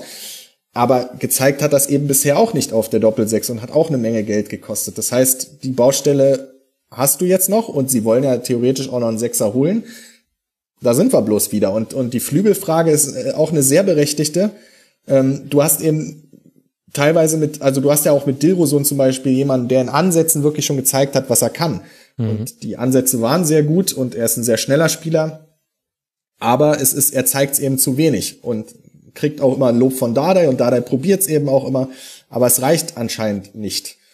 Jovetic muss man jetzt eben abwarten. Der könnte, der könnte die eventuelle Granate ja werden. Äh, zumindest hat das ja in den Testspielen gezeigt und, und meine, hat es ja auch in den anderen Ligen gezeigt, verletzt sich jetzt gestern auch. Ist die Frage, äh, wahrscheinlich wird er nicht lange ausfallen, aber äh, der fehlte dann gestern auch erstmal. Und dann hast du da wieder ein Problem. Du hast mit äh, Luke Bacchio jemanden, der ein großes Fragezeichen in Berlin bleibt. Dass er Fußball spielen kann, hat er bei Düsseldorf gezeigt, im Hertha-Trikot bisher auch eher schlecht als recht. So, dann hattest du äh, mit Radonjic hast du genannt, der äh, gute Ansätze hatte, der Hertha im Abstiegskampf dann sehr geholfen hat, äh, der den Unterschied auf den Flügeln auch machen konnte und der auch keinen leichten Start hatte, aber dann immer besser reinkam ins Team. Und den konntest du dann anscheinend, äh, musstest du jetzt zugestehen, den können wir nicht verpflichten, obwohl Hertha es ja probiert hat. Ähm, und da ist die Frage, weil der Spieler wollte de facto auch wieder zurück nach Berlin, dann ist die Frage, hm, woran hat's denn da jetzt gelegen? Und der hätte Hertha durchaus helfen können. Dann hättest du mit Jovetic und Radonic zwei gehabt, die auf den Flügeln, wenn dann eben Piontek wieder da irgendwann gesund ist, den du hättest da füttern können in der Mitte. So, und dann ist die Frage mit Zerda, äh, in meinen Augen auch eher auf der 6 besser aufgehoben als auf, als auf, äh, auf der 8, 10 hinter der, hinter Selke. Ähm, kann man jetzt auch drüber diskutieren, ob der nicht besser aufgehoben wäre, wenn er noch einen Schritt zurückgeht. Aber dann hast du da wieder eine Lücke, weil du Kunja abgegeben hast. Ähm, wer soll da spielen? Dann hast du, könntest du eventuell Darida da hinstellen. So, aber und da fängt es dann schon an. Also Belfodil ist ja jetzt auch keiner, der hinter der Spitze eher spielt, sondern eher vorne drin steht, um die Dinger dann reinzustochern. Also du siehst, es sind echt enorm viele Baustellen und eine Antwort, wie das jetzt auf den Flügeln oder der Sechs praktisch behoben werden soll, die ganzen Probleme, die du da hast auf diesen Positionen, kann ich so jetzt auf die Schnelle eben auch nicht geben. Ich kann bloß sagen, dass es schon ein Thema ist, was Hertha eben, du hast es ja aufgelistet, seit anderthalb Jahren, zwei Jahren. Ähm, es gibt diese Baustellen und irgendwie kriegt dieser Club es nicht hin, diese Baustellen so zu schließen, dass man sagt, jetzt hast du ein Konstrukt, mit dem du arbeiten kannst, sondern du fängst immer wieder neu an, über dieselben Sachen zu diskutieren und das schon seit Jahren. Es ist wirklich, das ist eben auch in irgendeiner Art und Weise, ganz egal, wie du den Club be äh, begleitest, es ist eben ernüchternd. Es steckt so viel mhm. Potenzial, du bist ein Hauptstadtclub und ähm, es gibt so viel Potenzial auch in diesem, ich weiß ja, dass es keine, nicht viele Hertha-Fans gibt, die das jetzt vielleicht nachvollziehen können, aber diese, unabhängig jetzt auch von der Windhorst, von dem Windhorst-Geld, ist es eben so, dass viel Potenzial in diesem Club drin ist. Bloß du fängst eben jedes Jahr über dieselben Baustellen an zu diskutieren. Ganz egal, wer deiner Verantwortung ist. Sei es jetzt Preetz, du diskutierst jetzt, obwohl Bobic wieder da ist, wobei man da eben sagen muss, er ist noch nicht lange da. Ähm, und von Bobic verspricht man sich eben auch bei Hertha sehr viel. Äh, zu Recht, er hat ja auch gezeigt die letzten Jahre, was er in Frankfurt gemacht hat. Vielleicht gelingt ihm ja auch noch wirklich äh, so ein kleiner Transfergriff, wo man sagt, hu, da hat Bobic wieder mal seinen, äh, hat er dann einen richtigen Griff gehabt, so wie er es vielleicht in Frankfurt jahrelang hatte. Aber dann auch durch die Trainer, es, du hattest dann Klinsmann, du hattest Nuri, du hattest Labadier, dann kam Dardai zurück. Aber am Ende wirklich eine Mannschaft geformt, wo man sagt, die ist, die ist Bundesliga tauglich, so wie es viereinhalb Jahre vorher unter Dardai war, dass du eben keine Sorge haben musstest, dass es in die Richtung nach unten geht. Äh, sowas hast du eben im Moment nicht. Und das jetzt schon seit zweieinhalb Jahren diskutierst du über dieselben Sachen. Das ist es ist eben irgendwie verrückt, aber ähm, so eine richtige Lösung scheint es da auch nicht parat zu geben. Und, und mhm. glaube, dass es auch eine Lösung bis Dienstag nicht geben wird und du versuchen wirst, erstmal bis zum Winter weiter zu wursteln. Und das kann natürlich eine ganz, ganz große Gefahr werden, wenn die anderen Clubs äh, davor, die jetzt nur ein oder zwei oder drei Punkte haben, wenn die anfangen zu punkten. Das ja. wird wirklich spannend dann noch. Da komme ich dann später nochmal drauf, aber ich möchte noch kurz beim Kader bleiben. Also erstmal verrate ich jetzt hier ganz exklusiv im Rasenfunk, wie finde ich gute, junge, schnelle, talentierte Flügelspieler. Ist gar kein Problem.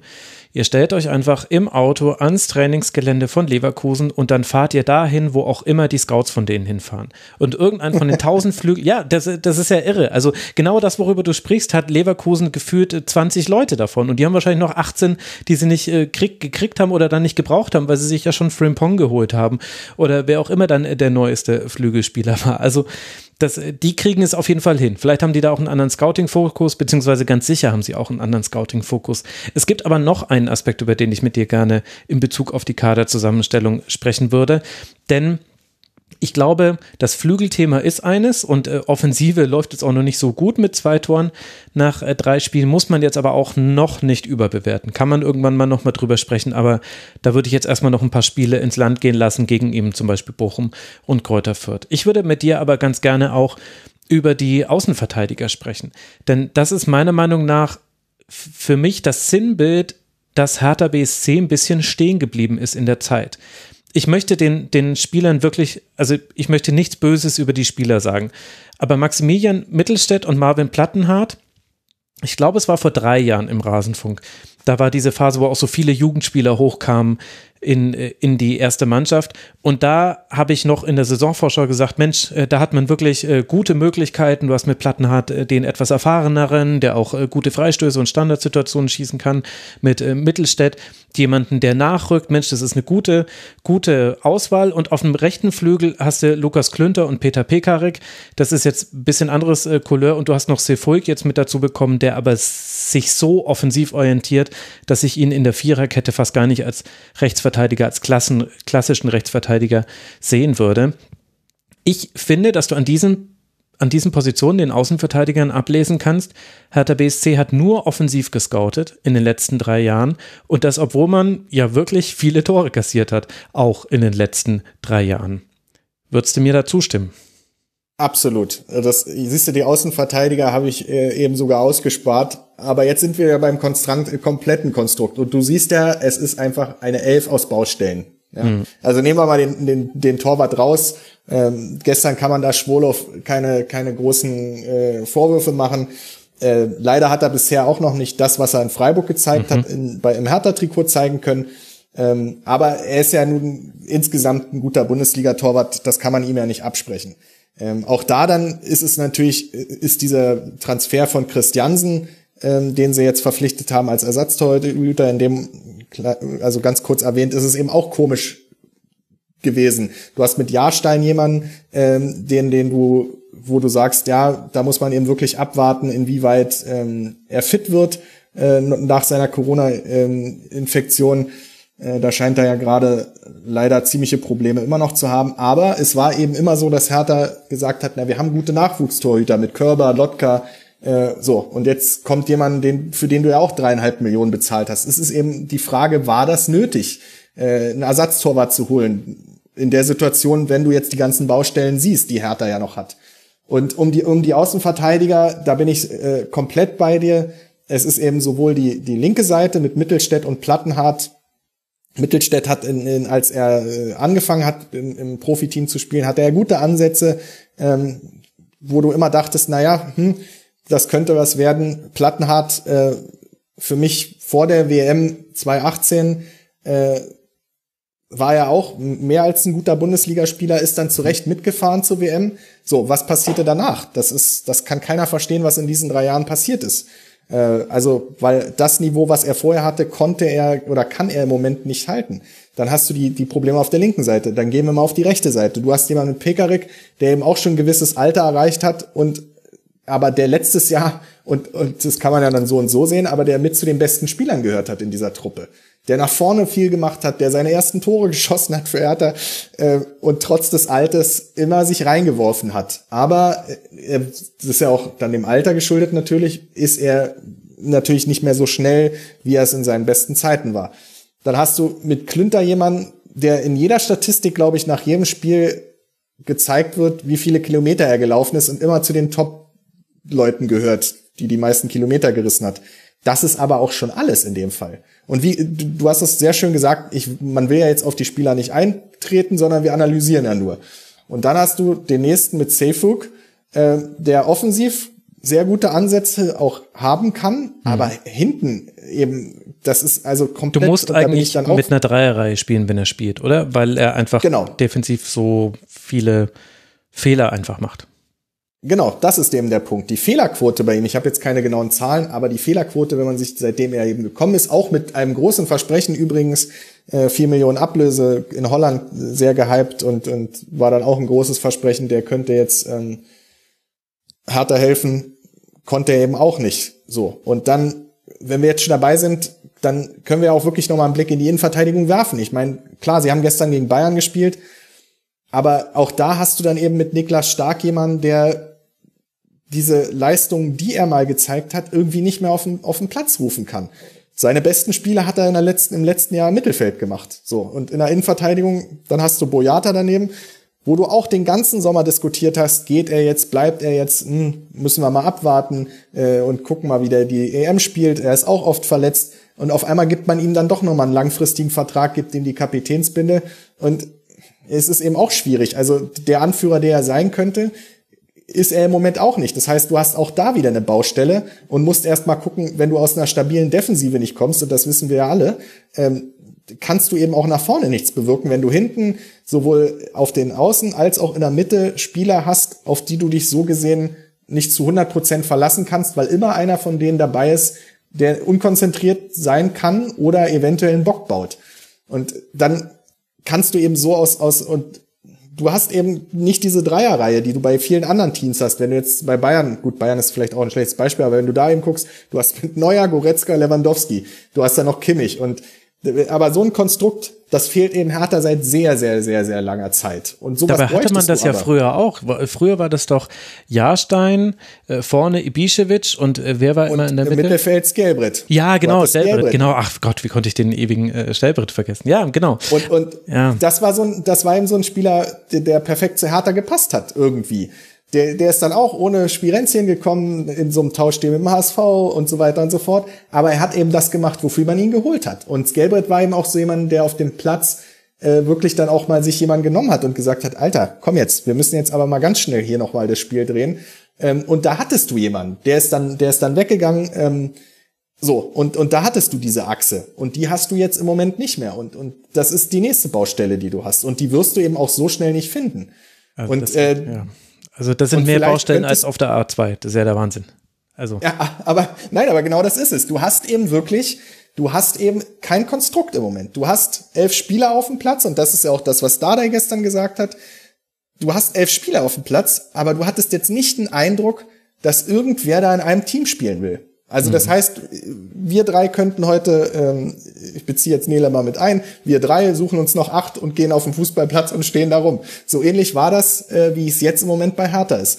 Und wenn der eigene Trainer das dann sagt, ähm, der ja verantwortlich ist für das Team und, und so eine Mängel sieht und, und selber nicht nachvollziehen kann, was genau da gestern passiert ist. Also, dass du da eben elf Spieler hast, die keine Mentalität zeigen, die nicht in die Zweikämpfe gehen, äh, da muss man sich ja dann auch fragen, was hat Hertha denn da zusammengestellt dann? Und das ist eben wirklich, das ist wirklich schwierig. Und das ist eben, wie gesagt, wir diskutieren über etwas, was bei Hertha schon seit sehr, sehr, sehr, sehr langer Zeit ähm, diesen Club verfolgt. Und ja. es ist eben erstaunlich, weil du die Möglichkeiten hättest, viel mehr da rauszuholen. Und, und die große Hoffnung ist eben wirklich, dass Freddy Bobic äh, das machen kann. Und das muss man so deutlich sagen, was Michael Preetz über all die Jahre versäumt hat, äh, weil man immer glücklich war, naja, hm, na, wir sind ja Zwölfter geworden, ist doch super, das passt schon. So, und, und man so zu bequem war und sich in dieser Rolle verloren hat äh, von dieser äh, Mittelfeld-Duckmäuserei. Äh, nach oben geht nichts, nach unten sind wir safe und dann wurschteln wir ein bisschen und holen ab und zu mal einen Spieler, wurschteln die zusammen. Und das Resultat hast du jetzt eben seit zwei Jahren. Sie haben sich jetzt knapp gerettet im letzten, äh, im letzten Sommer. Das war ja wirklich mehr, mehr knapp als alles andere ähm, sind wir mal am Ende, also muss man so ehrlich sagen, wenn Hertha am Ende abgestiegen wäre, hätten sie sich nicht beschweren dürfen. Wobei die Konstellation im letzten Jahr da unten nun, sagen wir mal so, jeder hätte da verdient. Genau, sehr speziell, sehr schön gesagt. Aber es ist, und das ist eben der Unterschied. Dann tauschst du so jemanden wie, um das vielleicht noch kurz, ähm, weil ich weiß ja, ich rede hier und rede hier, aber du hast eben dann so, so jemand, ich hoffe, ich sag auch wertvolle Dinge, ähm, Nein, aber du hast ja jemanden wie Arne Meyer dann jemanden, mhm. wo du, der auch U21 Europameister geworden ist und ähm, wo, den, den du große Hoffnungen in Hertha gesetzt hast. Und jetzt hat er ja dann auch seine Rolle in Bielefeld gefunden und in der Nationalmannschaft und den tauschst du jetzt aus gegen äh, Richter. So, und jetzt äh, schickst du praktisch jemanden weg, den, der das Hertha-Bild werden sollte, äh, der ja praktisch wirklich dann auch das Gesicht werden sollte über Jahre, holst mit Marco Richter jemanden, der dann aber auch jetzt anscheinend seine Startschwierigkeiten hat, ohne ihm jetzt einen Vorwurf machen zu wollen. Vielleicht hätte man den auch gestern einfach für Luke Bacchio gleich Reinwerfen. mal spielen lassen müssen, äh, um, um ihn praktisch ins Team einzubinden.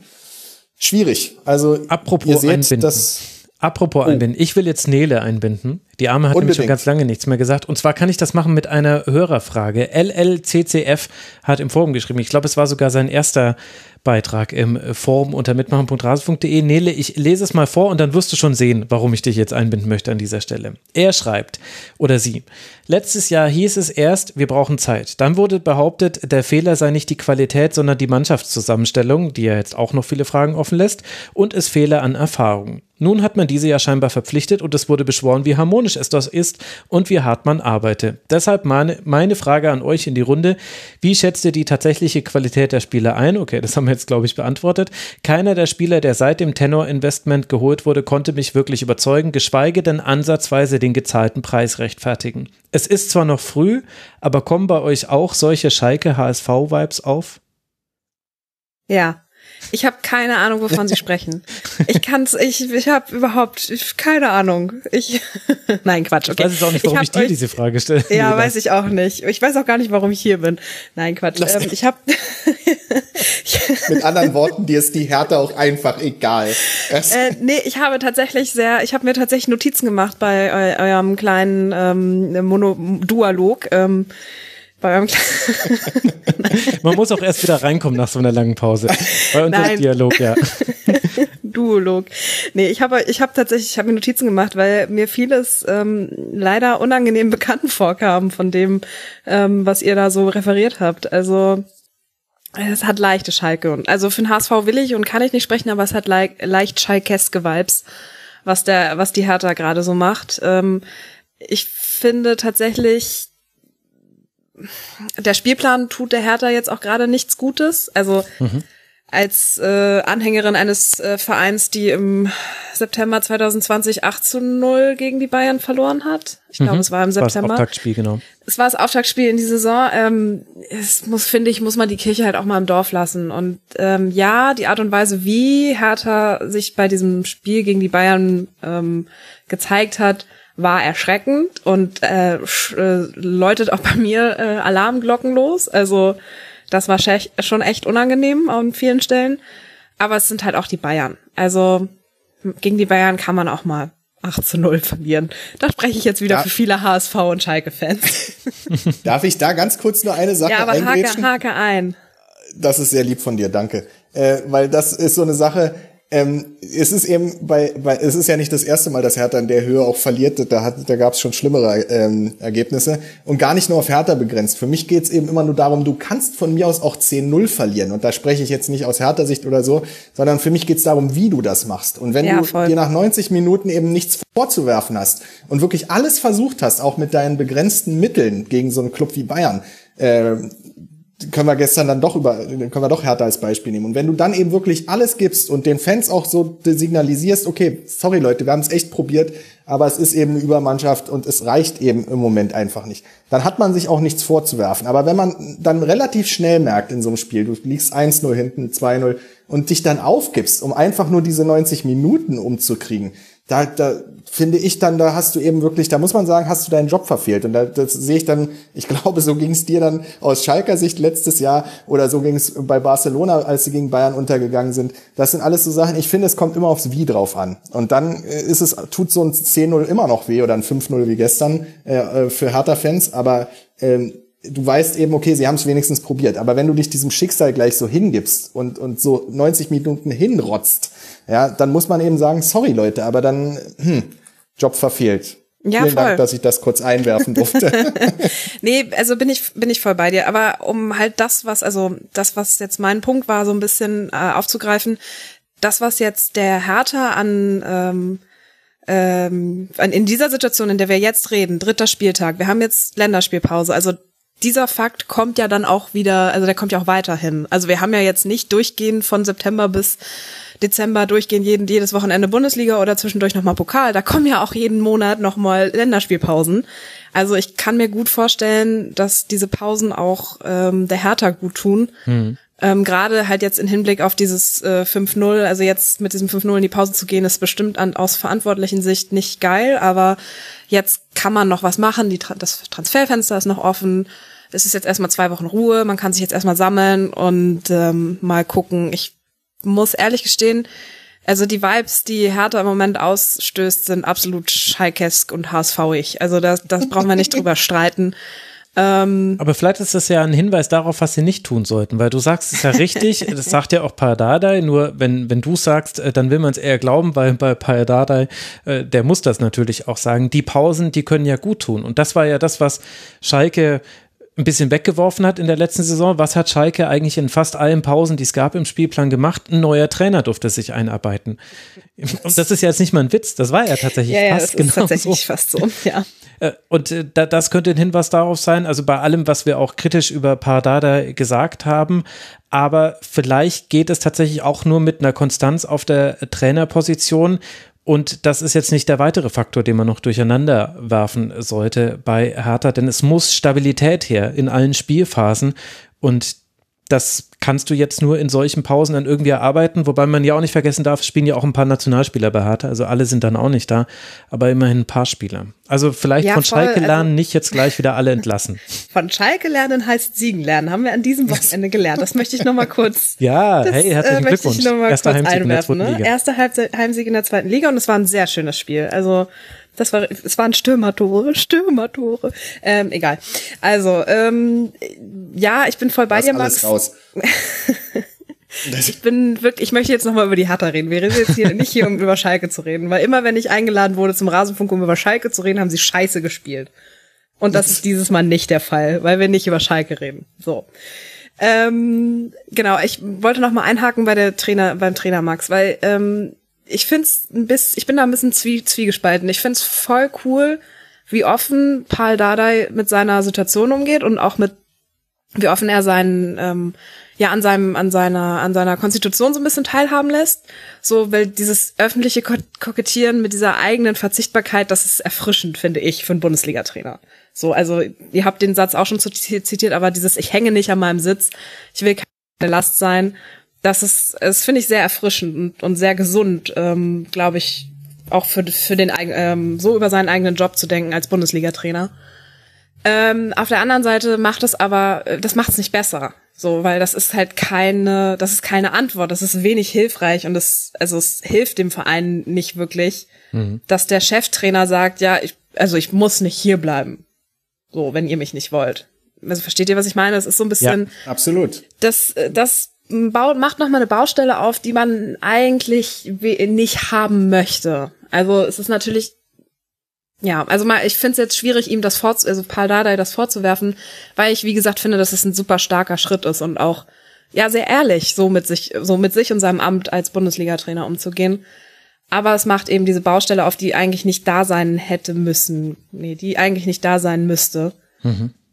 Na, vor allem nach dem dritten Spieltag, oder? Ja, also genau. Ich, das ist nämlich der Punkt, was mich eben auch wirklich wundert, weil normalerweise ist Dada jemand, der kämpferisch vorangeht und, und sich jetzt nicht davon niederschlagen lässt, aber diese Niederlage gestern muss mit ihm etwas gemacht haben, ähm, wo er wirklich anscheinend auch an sich selber eventuell ein bisschen zweifelt, so macht's ja den Eindruck bei diesen Aussagen, ähm, die er so wirklich noch nie getroffen hat. Dass er ins zweite Glied gehen würde, das hat er ja schon immer gesagt aber dass er eben selber sagt, ich will keine Last sein, ich wiederhole mich da gerne. Diesen Satz finde ich, also finde ich so bedeutend, wenn das ein Bundesliga-Trainer nach, nach dem dritten Spieltag sagt. Also, das finde ich, und, und auch da dann eben diese Konstanz, die ihr beide eingeworfen habt, die ja völlig richtig ist. Und da, aber auch da könnten wir wieder jetzt über eine Baustelle sprechen, die Hertha ja selber aufgemacht hat. Also viereinhalb Jahre ging das ja unter Dardai gut. Du hast eben, wie gesagt, du bist nach vorne, ja. nie nach unten, aber du warst als Hertha-Fan so, dass du wusstest, was du hast. Und du wusstest, du bist safe. Und wenn du Glück hattest, hat er sie mal in die Europa League geführt, dann warst du froh und so weiter. Und dann kam eben dieser Move, okay, jetzt ist Windhorst da und jetzt müssen wir irgendwas Neues machen. Und dann kommt diese Prez-Idee, also es war ja nichts Neues. Du dachtest eben, dass du das, was du mit Dardai fünf Jahre zurückgespult, äh, erfolgreich gemacht hast, dass du jemanden aus der eigenen äh, Jugend holst, der dann dieses Team übernimmt und so weiter und so fort, äh, was ja super funktioniert hat, dachtest du wiederholen zu können. Und da ging das Desaster ja los auf dem Trainermarkt. Und da konnte, hat Hertha ja nun äh, Schalke, entschuldige Nele, aber in nichts nachgestanden, anderthalb Jahre. Das ist, da war, da war ja auch ein Kommen und Gehen. So, dann lässt du Czovic, das war ja, also, das muss man ja auch, das kann man Czovic gar nicht vorwerfen. Aber jemanden eben aus der Jugend zu holen, der überhaupt, Dada war ja ungarischer Nationaltrainer noch und alles, und der hatte Erfahrung. Aber jemanden eben zu holen in die Verantwortung, wenn du die Trainerlegende Dada austauscht, war ihm undankbar. So, und dann holst du jemanden wie Cleanspan, wo du weißt, so, der überstrahlt alles, der will alles neu machen, weil ich bin Cleanspan, was er ja schon in der Nationalmannschaft oder was, wo es funktioniert hat, aber bei Bayern ja auch probiert hat. Hm. So, und dafür war Hertha eben nicht der Club. Hertha war nicht bereit, jemanden wie Jürgen Klinsmann äh, als Trainer zu instruieren. So, wie wie es geendet hat, wissen wir alle. Lange Rede, kurzer Sinn. Euer Jürgen. So hat's geendet. Ja, äh, äh, Ist ja, es geendet. Aber ja. genau. Aber die Baustelle, also das brauchen wir jetzt gar nicht, weil das nee, nee. an Peinlichkeit nichts. Wir, wir, aber so, und dann geht's eben weiter. Du hast ja. dann, dann hast du weitere Trainer und holst Dardai zurück, der es dann eben erfolgreich gemacht hat. Und da sind wir beim Punkt, den ich ja schon äh, eingeworfen hatte. Ob man dann hätte nicht wirklich sagen müssen, okay, wenn Dardai vielleicht auch selber schon gemerkt hat zum Ende der Saison, hm, vielleicht ist es nicht wirklich das nochmal, jetzt nochmal in eine neue Saison zu gehen. Wenn du dann eben das hörst, was er jetzt gesagt hat. Ich sehe schon. Also wir gehen jetzt hier gleich in die nächste Stunde harter Schwerpunkt. Deswegen müssen wir an der Stelle dann, glaube ich, so langsam mal Schluss machen. Aber man, ihr habt erlebt, liebe Hörerinnen und Hörer, was 30 Jahre Fantum mit Hertha BSC macht. Das hat Andi mir vor der Sendung erzählt. So viel Herzblut steckt da drin. Also für Hertha ist die Situation schwierig. Das wird bei euch angekommen sein. Es geht weiter in Bochum und dann zu Hause gegen Fürth. Auch das habt ihr vielleicht euch schon gemerkt. Auch die Bayern werden nach der Länderspielpause aller Voraussicht nach wieder zu Fußballspielen antreten. Es beginnt in Leipzig und geht dann weiter in Barcelona. Das ist nämlich die Champions League-Gruppe, die die Bayern bekommen haben. Barca, Dynamo Kiew und Benfica aus Lissabon. Das sind die Gegner der Bayern. Jetzt haben wir noch drei Spiele, über die wir sprechen wollen. Und darunter sind unter anderem die beiden Sonntagsspiele, die wir heute am Tag der Aufnahme gesehen haben. Lasst uns mit dem ersten davon beginnen. Nach dem Einzug in die Europe Conference League gewinnt Union das Spiel gegen Borussia Mönchengladbach mit 2 zu 1. Erst trifft mal wieder Giesemann zum wichtigen 1 zu 0 per Kopf, dann vollendet Abonnie einen traumhaft ausgespielten Konter nach Pass von Kruse zum 2 zu 0. In der zweiten Halbzeit gewährt Union Gladbach dann viel Ballbesitz, aber die Borussia spielt sich daraus wenig Gefährliches heraus. In der Nachspielzeit trifft Hoffmann zum Anschlusstreffer, aber für mehr reicht es nicht. 2 zu 1 der Endstand für den anderen Berliner Club. Nele, du darfst mal anfangen. Du konntest dich ja jetzt wieder erholen in der Pause. Wie haben dir denn beide Mannschaften gefallen? Ähm, ja, also ich hatte das Gefühl, ich habe das Spiel, äh, ich habe das Spiel gesehen und ich hatte das Gefühl, es war am Anfang ein bisschen langweilig, ein bisschen langsam und Gladbach hat mir da überhaupt nicht gefallen, weil da kam überhaupt nichts und ich halte eigentlich von Gladbach sehr viel. Ähm, es gab nicht so diese ganz klaren Chancen, einige Fehlpässe in der eigenen Hälfte. Und du hast es eben schon erzählt, aber diese, diese, diese, das erste Tor, diese Flanke von Haraguchi auf G äh, Gieselmann, mhm. die, die, die möchte ich bitte noch dreimal sehen, weil die einfach schön war. Das war, das hat, das hat, das hat mich dann so nach, ich was waren es 22 Minuten, so wirklich ein bisschen wieder wach gemacht. Ähm, Im Gegensatz zu den Gladbachern, weil die sind echt in so eine Schockstarre gefallen, hatte ich das Gefühl, dass die echt mal 15 mhm. Minuten einfach mal das Fußballspielen gefühlt eingestellt haben ähm, bevor sie wieder irgendeine Aktion nach vorne gebracht haben. Also die erste Halbzeit, ja, da hat tatsächlich, da, also Union hat es einfach wunderschön gemacht. Eiskalt ausgenutzt, alle Fehler von, also fast alle Fehler von Gladbach äh, in gute oder einigermaßen gute Torschuss, Torschüsse verwandelt. Das Abspiel, der, auch ebenso das Abspiel von äh, Kruse auf Avonie vor dem 2 zu 0. Pff, das ist einfach mhm. schön. Also ja. da kann man, da, da kann man eigentlich nur mit der Zunge schneiden und einfach sagen, ja, okay, komm, führt mal 2-0 gegen Gladbach, habt ihr euch äh, redlich verdient. Ähm, ja, ähm, zweite Halbzeit war dann ein bisschen, hatte ich das Gefühl, dass Gladbach dann ein bisschen besser rausgekommen ist. Ähm, ich habe das, ich hab das Gefühl, dass Union das sehr klug gemacht hat, weil sie Gladbach wenig Raum gegeben haben. Verbessert mich, wenn ihr das anders seht. Aber Gladbach konnte irgendwie nicht so den Druck aufs Tor aufbauen, was sie sonst in, der, in den Spielen immer ganz gut schaffen, sondern die kommen einfach nicht bis nach ganz vorne ans Tor und dann verpufft alles, was Gladbach irgendwie an Exzellenz vorne drin hat. So. ähm, dazu muss man auch sagen, Union ist auch einfach ein unfassbar heimstar heimstarkes Team. Ähm, mhm. Der Anschlusstreffer für Gladbach war eher so ein bisschen mehr Glück als Verstand, äh, aber überragend von Stindel vorbereitet, den ich immer noch. Stindel ist einer der, finde ich, Stindel ist großartig, den mag ich sehr. Ähm, ja, also auf den letzten Metern habe ich mir noch aufgeschrieben, war das ein sehr nervenaufreibendes Spiel, gerade für, für jemanden wie mich. Ähm, hat mich dann, nachdem die ersten 20 Minuten sehr einschläfernd waren, waren die äh, letzten 20 Minuten, äh, haben mich sehr gut unterhalten. Hm. Andi, fandst du die ersten Minuten auch so schlecht oder was ist dir vom Spiel hängen geblieben? Äh, Kruse. da bin ich, das musste ich kurz einmal loswerden. Da bin ich äh, komplett äh, bei Nele. Das war eben, also so ein Ding musst du erst mal machen, dass der dann auch noch ankommt und das so aussieht, als äh, hätte er das schon immer gemacht. Ähm, ja, die ersten Minuten waren wirklich, fand ich auch ein bisschen behebend, wobei Gladbach ja ganz gut losgelegt hatte äh, mit der Chance in der dritten Minute dann, aber danach so, mhm. hm, und dann eben praktisch der Doppelschlag dann und dann 2-0 zur Halbzeit, da hat Union dann eben wieder vieles richtig gemacht. Die haben jetzt eben auch mit äh, Avonie vorne jemanden drin, der da eben auch immer anspielbereit ist, meiner Meinung nach, und, und wuchtig und der da wirklich auch eine Präsenz ausstrahlt. Äh, da ist Union ein sehr glücklicher Transfer ähm, in dieser Transferphase gelungen. Ähm, er war ja da, jetzt haben sie ihn ja fest verpflichtet. Korrigiert mich, ist richtig, oder? Ja, ist ja. richtig. Mhm. Und ähm, die Baustelle haben sie dann auch zugemacht und äh, dann mit Kruse jemanden, also das funktioniert schon gut. Und Gladbach äh, bin ich auch bei Nele. Mich wundert so ein bisschen, die kommen, nachdem sie gegen Bayern ja das ganz gut gemacht haben zum Start. Und diese Mannschaft, wenn man sich die Mannschaft anguckt, ich meine, die hat ja äh, wirklich sehr, sehr großes Potenzial und, und tolle Spieler. Äh, auch dass der Scully funktioniert ja ganz mhm. gut, den sie neu installiert haben, finde ich zumindest, der hat richtig gute Ansätze. Ähm, und wenn du auf die Bank guckst, da, da haben sie auch Möglichkeiten. Äh, also wenn jetzt, wenn das Team so zusammenbleibt, glaube ich auch, dass Adi Hütter da noch ähm, die Truppe besser in Schwung kriegt und äh, praktisch unten rausführt, wenn man das nach dem dritten Spieltag so sagen will. Aber ähm, Union hat es ihnen eben echt nicht einfach gemacht. Also Union ist im Moment, glaube ich, eine sehr, sehr äh, spielstarke Mannschaft, die es anderen echt also die so weit sind, dass sie äh, so einem Team wie Gladbach eben auch ihren äh, Stempel aufdrücken können, also aufzwingen können. Ja, ja das ist mein Eindruck. Ich glaube, das ist, äh, das ist ein äh, interessanter Gedanke, weil der sich in dem Spiel wiederfindet. Also Gladbach hatte zwar den Ball, aber das, was du, Nele, auch gerade gesagt hast, dem würde ich auch voll zustimmen.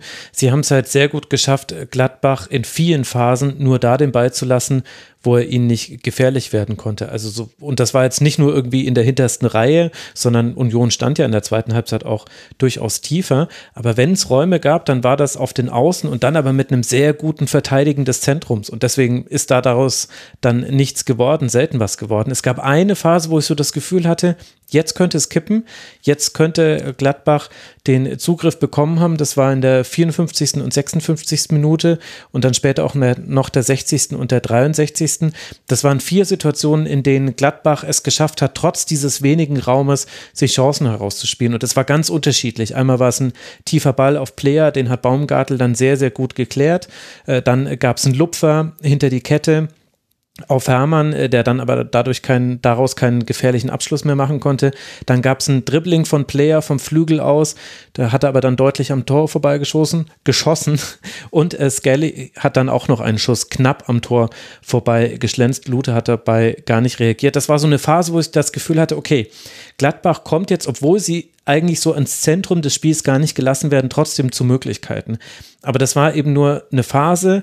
Danach hat es Union wieder besser verteidigt bekommen. Ich fand, dass das die Dreierreihe mit Baumgartel, Knoche und Jeckel sehr gut gemacht hat, dafür, dass Friedrich ja gesperrt gefehlt hat. Ich fand, dass Rani Kedira ist für mich so eine Art Anführer inzwischen geworden bei Union Berlin. Ich finde das sehr, sehr gut, wie er ja das, das organisiert, dass das Zentrum dicht ist. Das haben auch äh, Haraguchi hat das äh, viel besser gemacht noch als im ersten Spiel von Union Berlin in der Saison. Also am ersten Spieltag war das, glaube ich. Da war Haraguchi noch eher einer, der in den falschen Momenten nach vorne gerückt ist und beim Pressing mithelfen wollte. Es hat nicht so viel Sinn ergeben. Es war diesmal viel, viel besser. Und das waren alles Dinge, die Union gut gemacht hat. Und gleichzeitig hat aber auch Gladbach gar nicht so viele Dinge schlecht gemacht. Also bei Gladbach hast du das Problem, glaube ich, so ein bisschen aus Ergebnissen versus Potenzial. Und die Ergebnisse sind halt schlecht. Du hattest das 1 zu 1 gegen Bayern, das war gut, es hätte auch ein Sieg sein können. Wir erinnern uns an die Elfmetersituation. Aber dann hattest du dieses ganz fürchterliche 0 zu 4 in Leverkusen mit den vielen Verletzungen und jetzt eben dieses 1 zu 2. Und genau das ist aber halt der Punkt, diese vielen Verletzungen. Du siehst halt, wenn Tyram nicht spielt. Du siehst, wen, wenn dir mit Embolo noch eine weitere Variante fehlt. Du hast auch gesehen, was zum Beispiel jetzt kam, als Dennis Zakaria in der zweiten Halbzeit gespielt hat. Der hat mir sehr gut gefallen. Ich fand, der hat es gut gemacht. Äh, du siehst eben, dass Joe Scully auf rechts spielt auch und der hatte heute auch noch einen besseren Tag. Also hatte, also ich meine nicht mit besseren Tag, sondern der hat gut gespielt. Also hat ein gutes Spiel gemacht. Aber bei Benzibaini zum Beispiel erkennst du auch, der ist noch nicht in der Wettkampffrische, die er mal hatte. In der Mitte spielt dann Bayern neben Elvedi auch das hast du gemerkt, ohne dass jetzt da die großen Fehler passiert werden, eher sogar noch von Elvedi in einer Situation, wo sich, glaube ich, Avonie um ihn herumdreht und dann zum Abschluss kommt. Und, aber das ist halt genau die Sache. Die Ergebnisse sind natürlich nicht gut.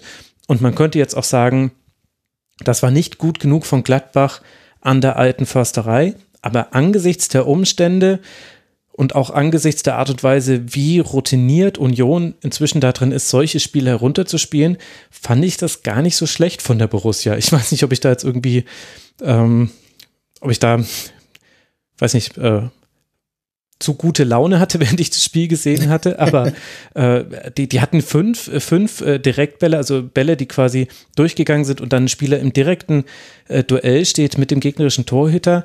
Die hatten echt viele Aktionen, die geklappt haben. Sie hatten relativ stabilen Ballbesitz, der nicht so anfällig für Konter war, wie das schon mal war bei Gladbach früher. Also irgendwie fand ich, hat auch die Borussia kein schlechtes Spiel gemacht, auch wenn das sich gar nicht so anhört, wenn man sich jetzt nur die Bilanz von Gladbach anguckt. Es gab ja diese eine Szene, ich glaube, es war die 79. Wenn da natürlich der Ball reingegangen wäre, dann steht's 1-2 und mhm. dann hast du nachher Hoffmann. Da schießt Skelly übers Tor aus sieben Metern. Mhm. Genau. Und das bestätigt ja nur das, was du gerade sagst. Also sie hatten ja, hatte, Zakaria hatte da auch noch aus der zweiten Reihe ähm, mhm. in der 70. Also du hast schon recht. Es klingt bloß immer komisch, wenn man bei einer Niederlage dann sagt, so schlecht war das alles gar nicht. Äh, oder es, also im ersten Moment. Aber ich glaube, du hast recht. Also so schlimm, wie es vielleicht dargestellt wird oder diese 2-1 eben zeigt, ist es dann doch nicht, dass man jetzt äh, gleich die Alarmglocken klingeln lassen muss in Gladbach. Aber auch da wird es eben spannend, je nachdem, was jetzt noch passiert. Gladbach ist eben auch so eine Mannschaft, glaube ich, die darauf angewiesen ist, ähm, mit, mit einer ersten, also wenn die erste Elf auf dem, auf dem Platz steht, wenn wirklich alle dabei sind, du hast ja eben genannt, wer fehlt, dann ist da alles möglich. Aber sobald du eben kleinere Veränderungen vornehmen musst, hat es manchmal den Eindruck, als wenn es dann eben zumindest ein bisschen schwieriger wird. Mhm. Hoffmann und Stindl sind da sicherlich auch noch positiv zu erwähnen. Ja, und auf äh, Unioner Seite Nele, ist mir noch aufgefallen, wie gut Union inzwischen wechseln kann. Also du bringst dann Ryerson für Haraguchi in der 61. Behrens für Abonnie. Gut, von Behrens haben wir jetzt nicht so viel gesehen, ehrlicherweise in diesem Spiel. Aber dann kommen Teuchert, Griesbeck und Vogelsammer in der 82 das ist wirklich schon irre. Also wir wussten alle, dass Union einen, breiten äh, Kader hat, das jetzt aber so zu sehen und dann aber auch zu sehen, dass auch ein Haraguchi, auch ein Öztunali, die spielen jetzt Union-Fußball. Die spielen nicht mehr so, wie die früher bei ihren Vereinen gespielt haben. Das finde ich wirklich interessant und ich würde sehr gerne wissen, wie das funktioniert, ob man da eine Pulle, Pille schlucken muss und dann auf einmal ist man Unioner und äh, arbeitet halt einfach so gegen den Ball, wie das halt Unionsspieler machen oder wie das Urs Fischer mit seinem Team immer hinbekommt. Das finde ich beeindruckend. Ja, jetzt hast du den Namen schon gesagt, aber ähm, ich, ich tippe mal daran, dass Urs Fischer da die richtigen Pillen verteilt. Ähm, oder es einfach auf eine ähm, sehr gute Art und Weise schafft, diesen Spielern auch beizubringen, wie er Fußball spielen möchte. Und das ist, äh, spricht eigentlich nur für ihn und sein Team, ähm, wie sie es schaffen, eben solchen Spielern, wie du sie schon genannt hast, den Union-Fußball einzuimpfen, wenn man das mal so sagen kann. Aber ja, ähm, bin ich voll bei dir. Kann ich äh, ich würde gerne noch mal kurz auf äh, Frani Kadira zu sprechen kommen, mhm. weil der mir positiv aufgefallen ist. Ähm, es ist ja gerade für, für, für, für so einen Rani Kadira, der jetzt im, ich will jetzt nicht sagen, im Schatten seines Bruders immer stand, aber es macht natürlich schon einen Unterschied, ob du einen, äh, einen Weltmeister als Bruder hast, ähm, der sehr, sehr viele Jahre auf einer ähnlichen Position sehr, sehr, sehr, sehr großartigen Fußball gespielt hat und dann bist du halt ein Rani Kedira und äh, musst halt irgendwie gucken, wie du klarkommst. Ähm, ich, da, da muss ich echt sagen, der ist mir ähm, jetzt bei dem Spiel das erste Mal wirklich, wirklich positiv aufgefallen, was Asche auf mein Haupt auch daran liegt, dass ich nicht so viel Union geguckt habe in den letzten Jahr, Wochen. Ähm, also da, den, für den würde ich gerne noch mal eine Lanze brechen. Der hat mir sehr gut gefallen. Und mhm. ähm, ja, also das, was du gemeint hast mit den Einwechslungen, sehr, sehr, sehr klug. Eines Bundesligisten sehr würdig, was man von der Union jetzt, also hätte ich ehrlich gesagt nicht so erwartet, diese Entwicklung. Ich weiß noch, wie wir vor ein, zwei Jahren mal über Union gesprochen hatten. Und für mich war das relativ klar, dass die relativ schnell wieder weg sind aus der Bundesliga. Aber haben, haben sich jetzt schon gut etabliert, würde ich sagen. Ja, deswegen hört man auch den Rasenfunk. Kommt für die Analysen, bleibt für die Prognosen. da sind wir einfach ganz groß. im Rasenfunk.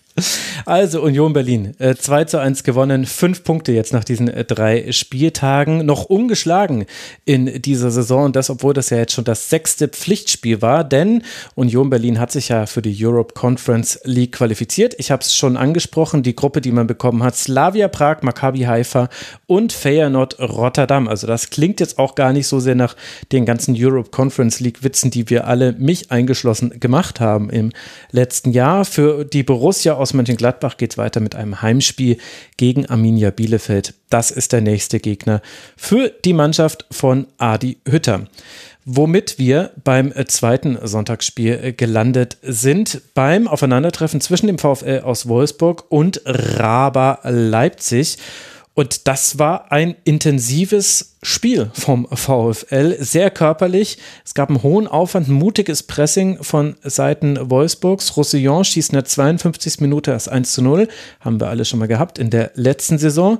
Und das ist dann auch der Endstand. Weghorst hat noch die größte Chance, läuft alleine auf Gulaschi zu, aber schießt dann über das Tor und Leipzig, denen gelingt Andi gar nicht so viel. Wie hat dir das Spiel gefallen?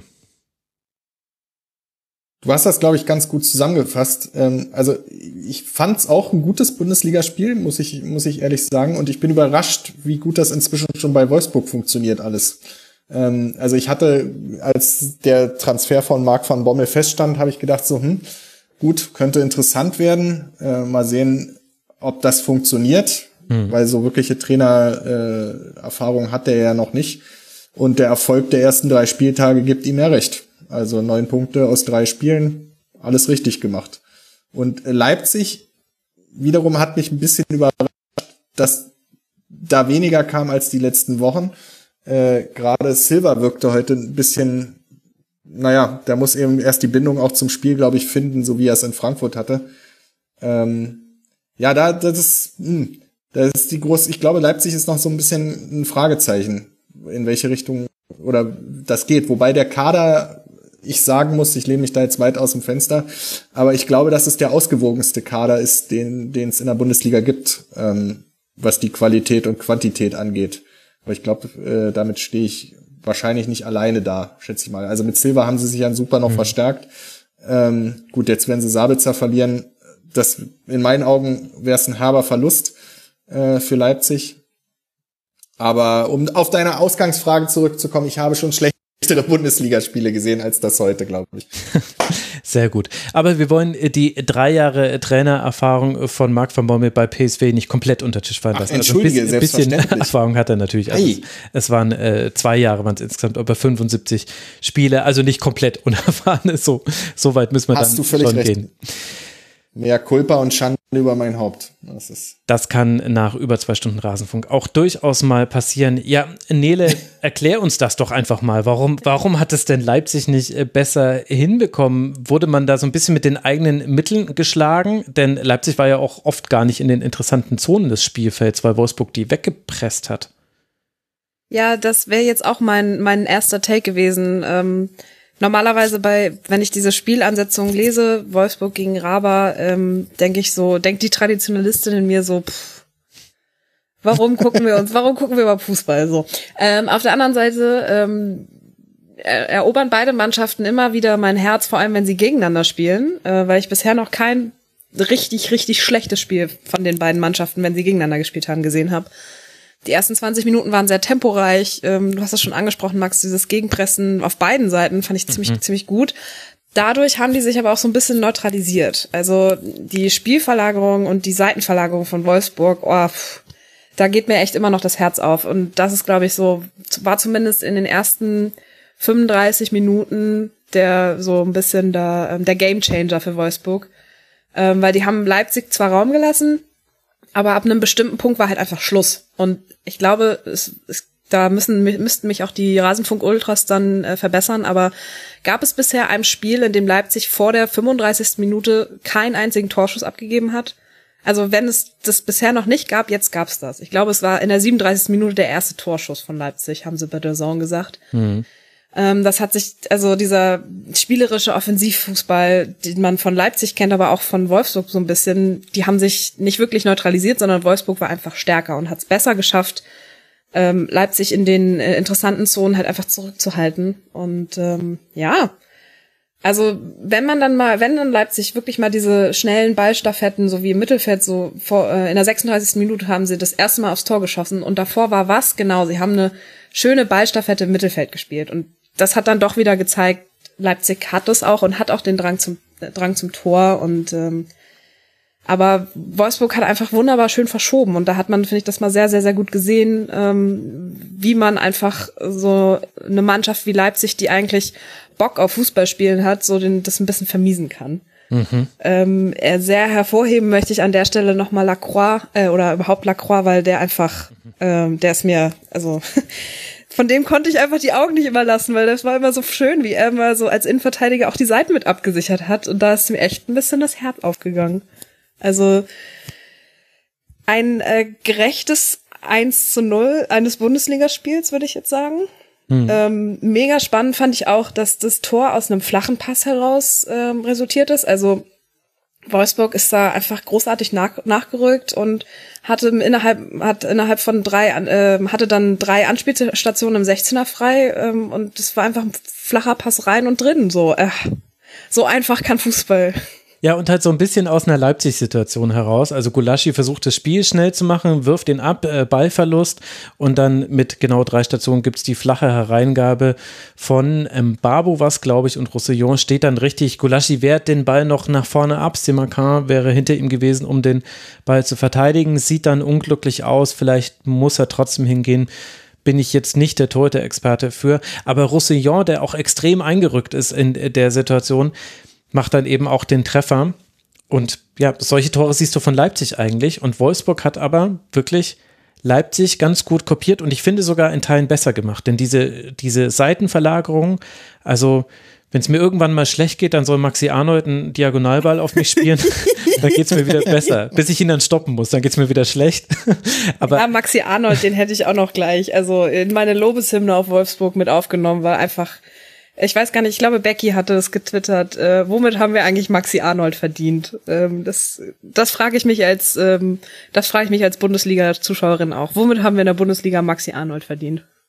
Ja. Einer der unterschätztesten Spieler Absolut. der letzten Jahre. Nicht im Rasenfunk, wie man gerade hört, aber ja, aber insgesamt natürlich schon. Dabei, also das hast du ja auch schon gerade angesprochen, das fand ich äh, super, dass du das schon eingebaut hast, äh, Nele, dieses Absichern des Flügels, wenn die anderen nach vorne stürmen. Denn wir hätten auf jeden Fall noch über Roussillon und Mbabo gesprochen in diesem äh, Segment, sicherlich auch über Riedle Baku, weil anders kannst du über dieses Spiel nicht sprechen. Baku, ich sage immer Baku, es tut mir leid, Baku heißt er. Ich mache es immer falsch. Aber dazu gehört ja auch, dass diese Spieler abgesichert gesichert werden. Und das machen eben genau Brooks, Lacroix, Arnold lässt sich fallen, Schlager lässt sich fallen, bittere Verletzung von ihm, aber auch gut aufgefangen von äh, Gilavogi, der sich auch direkt nach seiner Einwechslung eine gelbe Karte holt, aber ansonsten nichts mehr hat äh, zu Schulden kommen lassen. Also einfach dieses, dieser Gesamtverbund Wolfsburg, der ist einfach sehr, sehr stark. Ist auch, glaube ich, kein Zufall, dass da noch ganz viel von Oliver Glasner zu sehen ist, nicht nur vom Personal her, sondern auch von der Spielweise her. Und an dem guten Tag sind die dann eben tatsächlich sehr, sehr schwer zu schlagen, weil, sie, weil ein Rädchen ins andere greift. Und da wird eben dann für Roussillon, wenn er einen seiner vielen Ausflüge nach vorne macht, da kannst du dir aber auch sicher sein, wenn es eine Umschaltsituation gibt, entweder sie packen ihn sofort im Gegenpressing und schnappen sich den Ball wieder zurück, oder es geht aber wirklich im Vollsprint, und zwar fünf, sechs, sieben Leute, geht es wieder hinterm Ball und dann ist wieder alles dicht. Also das ist einfach sehr, sehr herausragend, auch in dieser Bundesliga, finde ich, wie das Wolfsburg zumindest in diesem Spiel, an diesem Spieltag gemacht hat. Und da sind wir beim Punkt, was so ein Konstrukt ausmachen kann, wenn du eins gefunden hast. Oh je. ja. Wo wir bei ich habe das nein, Gefühl, auf welchen Verein du anspielen möchtest. nein. nein, aber wir haben ja, wir haben ja ausgiebig mhm. darüber gesprochen. Ich wollte dich bloß in deiner Aussage ja, unterstützen, ja. weil ich das ähnlich sehe. Also wenn du eben wirklich, äh, wenn eben du Spieler hast, die aufeinander abgestimmt sind, hast du eben sowas, wie es jetzt gerade in Wolfsburg möglich ist. Und, und da siehst du dann eben, was, was passiert, wenn du mit Weitsicht äh, so einen Kader zusammenbaust ohne jetzt äh, ja. den Verein, den du meinst, nennen zu wollen. Also ich wollte da gar keine Vergleiche ziehen. Nee, nee, alles gut. Es wäre ja auch in Ordnung, das schöne ICE-Derby, das es dann ja auch jedes Jahr einmal gibt. Und gleichzeitig auf der anderen Seite bei Leipzig äh, auch kein schlechtes Spiel. Wer weiß, wie diese Partie verläuft, wer Leipzig das erste Tor macht, war schon eine von diesen klassischen Bundesliga-Begegnungen, die eben sehr auf Augenhöhe passiert. Ich war allerdings dann schon von Leipzig insofern enttäuscht, dass die irgendwann überhaupt nicht mehr gespielt haben wie Leipzig. Also diese ständigen langen Bälle nach vorne in die Spitze, einfach weil sie sich haben stressen lassen vom Pressing von Wolfsburg, die das sehr gut gemacht haben.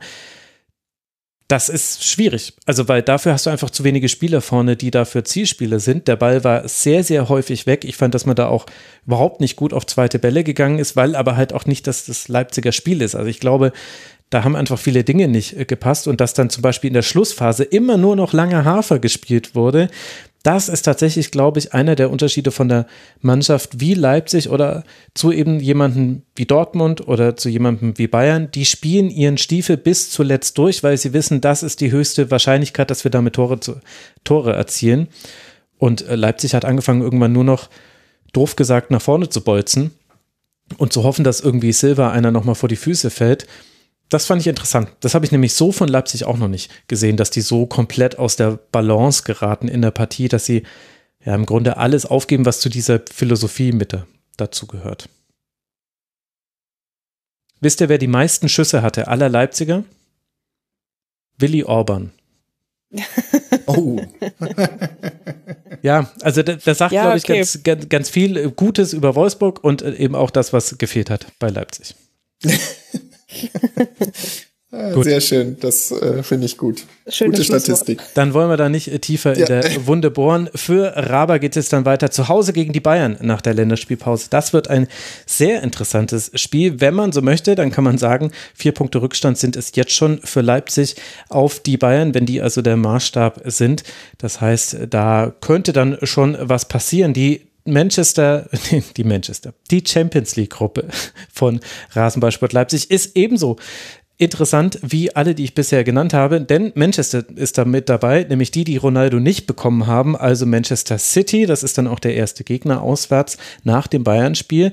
Außerdem noch Brügge und PSG. Also auch dieses namenlose Team aus äh, Paris wird nach Leipzig reisen.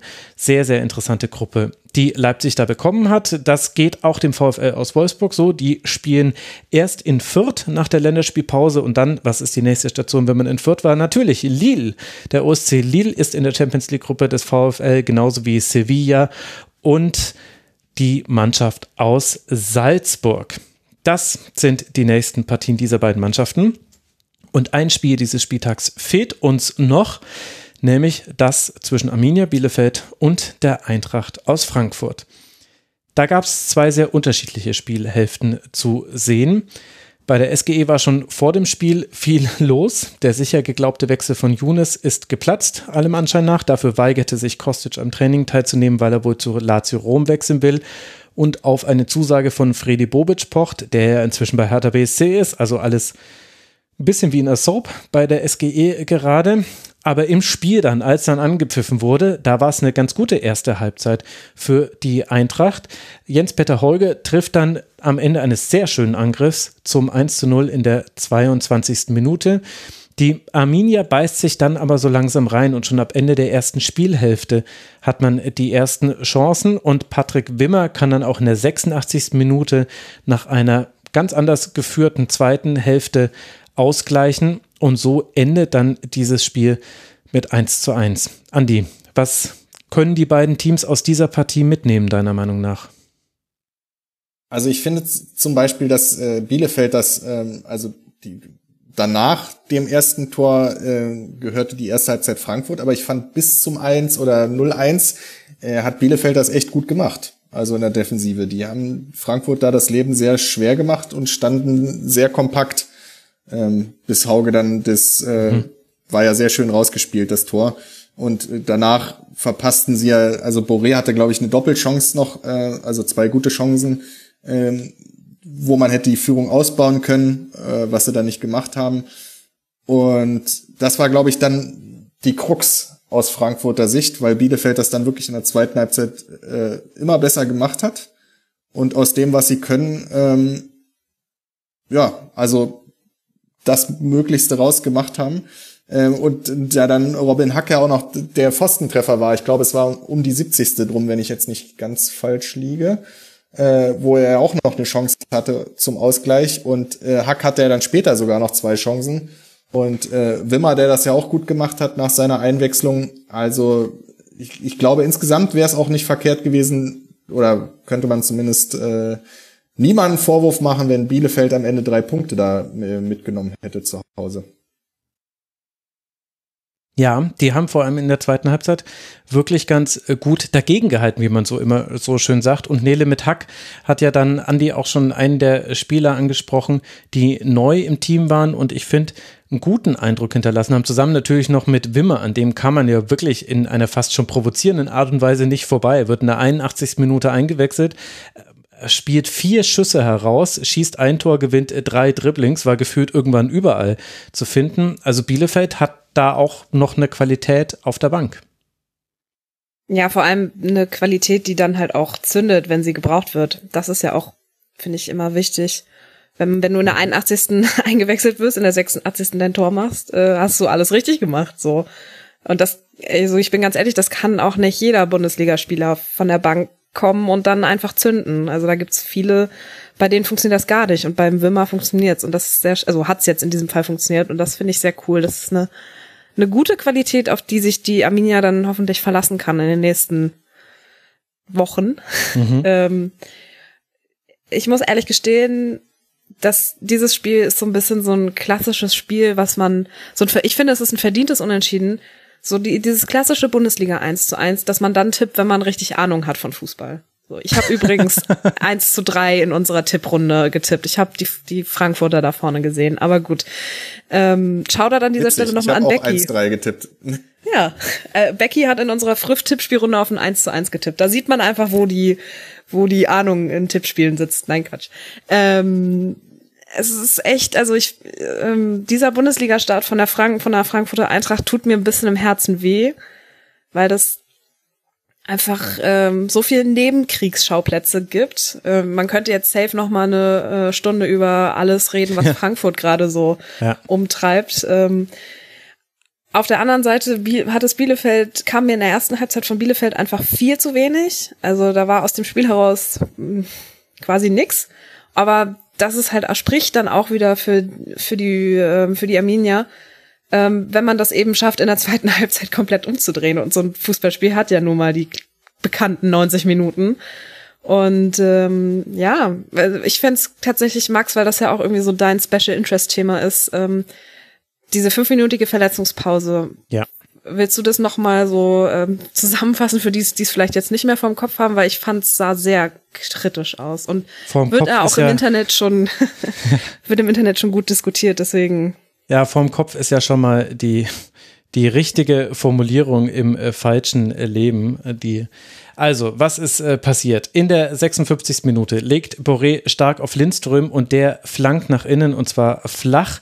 Äh, Nee, Hauge, äh, genau. Und Hauge schießt dann neben das Tor, Entschuldigung. Also er legt nach innen. Beim Versuch, diesen nach innen gelegten Ball zu erreichen, rutschen Ortega und Kamada sowie Lawson zusammen.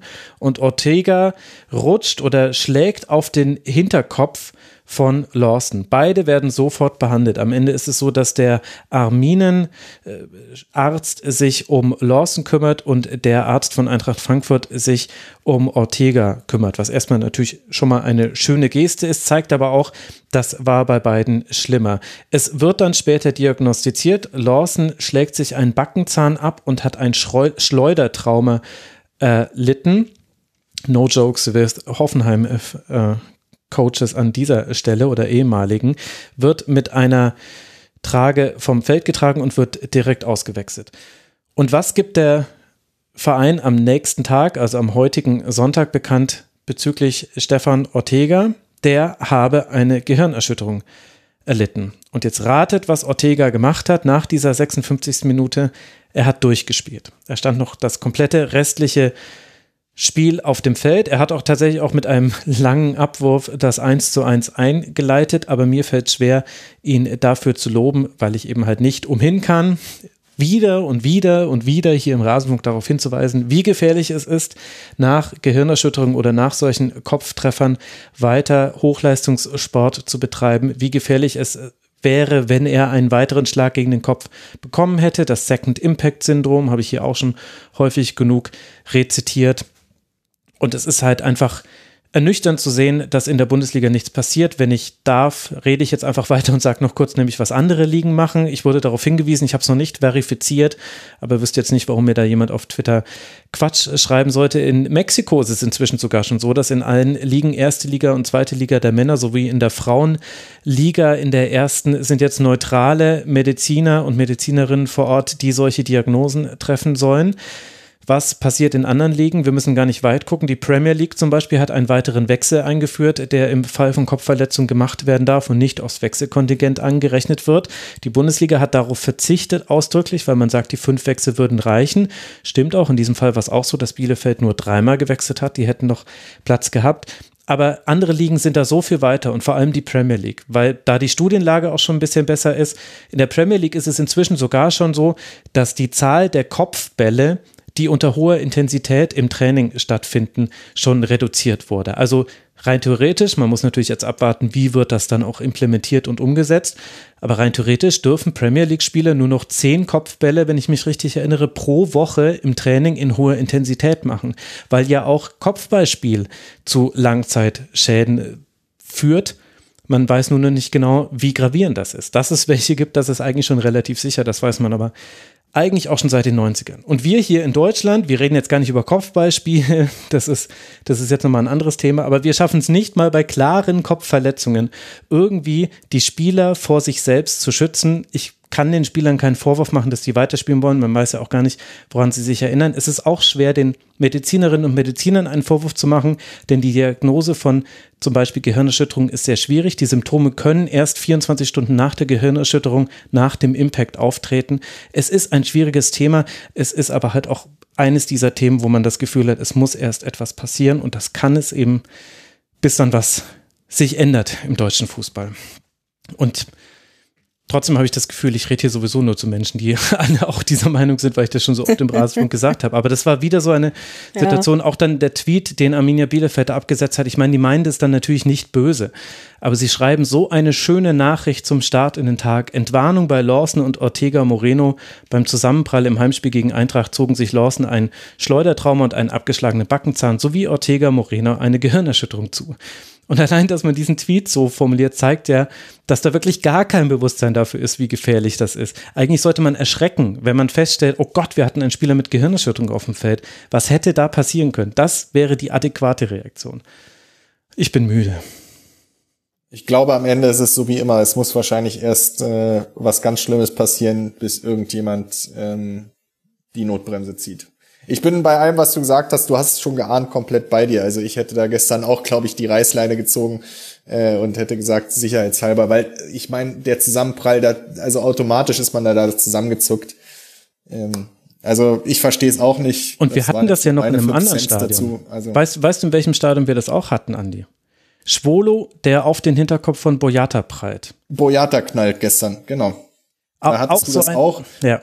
Und das sah auch aus wie, also wie gesagt, wir würden uns jetzt im Kreis drehen, wenn wir über Kopfverletzungen sprechen, weil gerade das äh, sind ja so mit die Sachen. Und da saß ja bei beiden, also der war ja die Behandlungspause auch länger. Ähm, und auch da hätte man mit Sicherheit sagen können, hm, wollen wir jetzt vielleicht äh, lieber vorsichtig sein oder was machen wir jetzt? Klar vertraust du da auch immer dem Spieler und, und guckst dann, wenn der sagt, nee, es geht weiter. Aber am Ende haben die Vereine ja auch eine gewisse Verantwortungs, äh, Verantwortung ihren Spielern gegenüber. Und gerade dann bei Ortega, jetzt wie im Nachhinein sich rausgestellt hätte, hätte man wahrscheinlich lieber sagen müssen, naja, hätten wir nächstes Mal oder so, nehmen wir dich vielleicht lieber raus. Aber es ist eben beim Fußball echt schwierig. Das, und gerade noch die, ich habe dann immer bei so Sachen die Eindrücke vom, vom EM-Sommer im Kopf und so. Äh, aber du hast es ja super zusammengefasst. Es ist eben am Ende wirklich so, wahrscheinlich muss erst irgendwas ganz, ganz Schlimmes passieren, bis dann ein Umdenken stattfindet und man vielleicht vorsichtiger ist in so einer Situation. Ja, beziehungsweise da bin ich jetzt natürlich auch sehr in der Rolle des Moralapostels, aber meiner Meinung nach passieren die schlimmen Sachen ja schon. Es ist erwiesen, dass Kopfballspiel das äh, Risiko an Krankheiten wie Alzheimer und Demenz zu erkranken im Alter wesentlich erhöht. Man muss da jetzt aufpassen, dass man nicht aus anekdotischer Evidenz jetzt, Evidenz jetzt alle irgendwie alten Bundesliga-Profis aus dem Gehirn rauskramt, bei denen man weiß, dass die irgendwann mal dement geworden sind. Das, so ganz so einfach ist es nicht, aber es gibt diese Studie vom schottischen Verband beziehungsweise von der schottischen Gesundheitsinstitution wurde die durchgeführt. Das heißt, du hast noch ein größeres Problem, was in der Spielart des Fußballs selbst liegt. Und jetzt kann man natürlich sagen, und das ist auch legitim, man kann sagen, ja, das ist ein Profisport, die müssen dieses Risiko eingehen und Kopfballspiel gehört zum Fußball mit dazu. Man kann aber auch sagen, und das ist mein Standpunkt, ich sehe es halt nicht ein, warum sich zu meinem Vergnügen Leute ihre Gesundheit ruinieren sollen, selbst wenn die das in dem Moment wollen. Also gibt es denn da keine Lösung? so wie in anderen Sportarten es Lösungen gibt. Und das ist eben das, was eben schon die ganze Zeit passiert, aber da gibt es halt, also da gab es auch schon äh, eine Dokumentation vom, ich glaube, es war NDR, da ist dann der leitende DFB-Arzt aufgetaucht, ich habe den Namen leider gerade vergessen, der wurde dann gefragt, ja, also in, in den USA ist es zum Beispiel so, Kopfballspiel für Kinder bis, ich glaube, 14 Jahre verboten das wird einfach ein anderer Fußball gespielt, nämlich komplett ohne Kopfballspiel, weil die einfach gesagt haben, es ist zu gefährlich. Und äh, darauf angesprochen, ob man das nicht im deutschen Fußball auch umsetzen wollen würde, hat er gesagt, ja, aber also wir können jetzt ja auch nicht den Kopfball aus dem Fußballverband, das geht ja gar nicht. Dann haben wir ja irgendwann nur noch Fußballspieler, Nationalspieler, die nicht mehr Kopf, köpfen können und dann ist doch unsere Nationalmannschaft so schlecht. Das war tatsächlich ungefähr seine Argumentationslinie und das ist halt so weit entfernt von dem, was ich von einem Mediziner an dieser Stelle erwarten würde. Das lässt sehr tief blicken, glaube ich. Absolut. Ja, ärgerlich, äh, ja, voll. Also es ist schon, ist schon echt schlimm. Und dann guckt man sich so Sachen wie zum, so Sportarten wie zum Beispiel American Football an. Da gibt's ein ähm, Concussion-Protokoll in der National Football League ähm, und das ist auch nicht perfekt. Ja. Aber es ist zumindest, es ist alles andere als perfekt, sind wir ehrlich. Aber es ist zumindest, äh, es ist zumindest vorhanden. Ja, absolut. Aber auch da muss man ja sagen, wie lange das gedauert hat, bis so ein Concussion-Protokoll ja, dann gemacht wurde oder die Verstärkung im, im Helm, die sie vor zwei Jahren gemacht haben und so. Das sind ja alles Sachen, weil dann immer mehr durch den Film ja auch mit äh, Will Smith und so, das sind ja alles Sachen, die dann das nochmal ins Rollen gebracht haben, weil dann erst die Öffentlichkeit auch so wirklich wahrgenommen hat, wie unfassbar viele NFL-Spieler äh, später durchgedreht sind, äh, Suizid begangen haben, äh, andere Leute äh, umgebracht haben, ihre Frauen äh, oder die völlig kriminell geworden sind und was eben alles zurückzuführen war auf eben diese Kopftreffer. Und das äh, Deswegen der Vergleich zum Fußball ist wahrscheinlich ein bisschen schwieriger noch, weil da ja Kopf auf Kopf auch trifft. Aber klar, wenn du die Masse an Kopfbällen nimmst, ähm, so wie Max das gerade gesagt hat, äh, oder wie du, Nele, das gerade gesagt hast, dann ist es eben ja auch so, dass du dann mit Sicherheit Schwierigkeiten hast. Die Frage ist bloß, wie kann man das ändern? Und da, das geht wahrscheinlich wirklich nicht schnell genug. Ähm, jetzt voran beim DFB, besonders mit den Aussagen, die mich gerade ein bisschen erschrecken, die Max da gerade wiedergegeben hat oder zusammengefasst hat. Das ist ja dann, also hm. Ich habe inzwischen also da, nee ehrlich, das hat mich so ein bisschen sprach, sprachlos gemacht. Das ist so was was für eine dumme Aussage. Also, ja, aber gut. Verbandsaussage halt. Aber also es war Professor Dr. Tim ja. Meyer, der hat in diesem äh, in dieser Doku auch noch gesagt, ich bin jetzt hier in meinem äh, Gehirnerschütterungstribünengespräch Vorbereitungsdoc, das es schon seit vier Jahren gibt. Äh, er hat auch gesagt, bei in der Spitze 80.000 Amateurspielen pro Wochenende kommt es in der Summe auch zu einigen Gehirnerschütterungen, vielleicht zu mehr als an einem Wochenende in Deutschlands Boxhallen. Das ist ein wörtliches Zitat aus dieser Doku. Danach kam dann aber nicht der Satz und deshalb ist das ein für uns wichtiges Thema und wir müssen da auch für Aufklärungsarbeit vor Ort sorgen, sondern danach kam halt, ja, das ist halt so, das gehört zum Fußball mit dazu. Man denkt sich so, ja, gut, also klar kann man so sehen. Mein Fußball ist es aber halt an der Stelle nicht. Und gut, dass die VDV, die Vereinigung der Vertragsfußballer, da jetzt eher ein zahnloser Tiger ist, das wissen wir, glaube ich, seitdem ich äh, da mal jemanden hier interviewt habe im Rasenfunk während der Corona-Unterbrechung. Vielleicht erinnert sich da der ein oder andere und die ein oder andere noch daran. Auch deshalb gibt es, glaube ich, noch mal eine eigene Vereinigung gegründet von den Spielern und einigen Spielerinnen. Aber dennoch muss es irgendwie aus dieser Richtung kommen, von Seiten der Spieler, denn die sind diejenigen, die ihre Gesundheit riskieren. Also das war das sehr, sehr Unschöne bei diesem Bielefeld-Spiel ich weiß jetzt ehrlich gesagt gar nicht, ob wir schon durch waren mit unserer Analyse. Also ich kann vielleicht noch einwerfen, dass, als ich vorhin gesagt habe, dass, wie unterschiedlich die beiden Halbzeiten war, dazu gibt es auch eine Statistik, die das sehr gut unterstreicht. In der ersten Hälfte, da wurde Eintracht Frankfurt kaum hoch angelaufen, konnte deswegen auch relativ viel in der letzten Kette den Ball zirkulieren lassen und dann gezielt nach vorne spielen, so wie beim 1 zu 0. Da hatte die Eintracht 72 Prozent Ballbesitz. In der zweiten Halbzeit nur noch 56 50 Prozent Ballbesitz und wurde eben durch das hohe Anlaufen viel, viel mehr gestört. Es gab viel mehr lange Bälle, die Passquote ging runter. In der zweiten Halbzeit gab es keinen einzigen Schuss auf das Tor der Bielefelder. Also das war so der große Unterschied, wo ich auch ein bisschen damit gerechnet hätte, dass Eintracht Frankfurt da besser darauf reagieren kann. Also ich fand das so, hat sich oft fallen lassen, war so die Anspielstation, später Rustic auch. Am Anfang stand der mir noch ein bisschen zu hoch, aber irgendwann hat er auch mehr geholfen eigentlich muss man sich dann auch aus dem Bielefelder Pressing bei allem Respekt hin und wieder mal rausspielen können. Aber vielleicht waren es einfach zu viele, zu viele verschiedene Dinge, die da äh, Probleme bereitet haben bei Eintracht Frankfurt, dass es halt dann in diesem Spiel irgendwie nicht mehr geklappt hat, so eine Stabilität hinzubekommen, die man ja eigentlich schon mal hatte.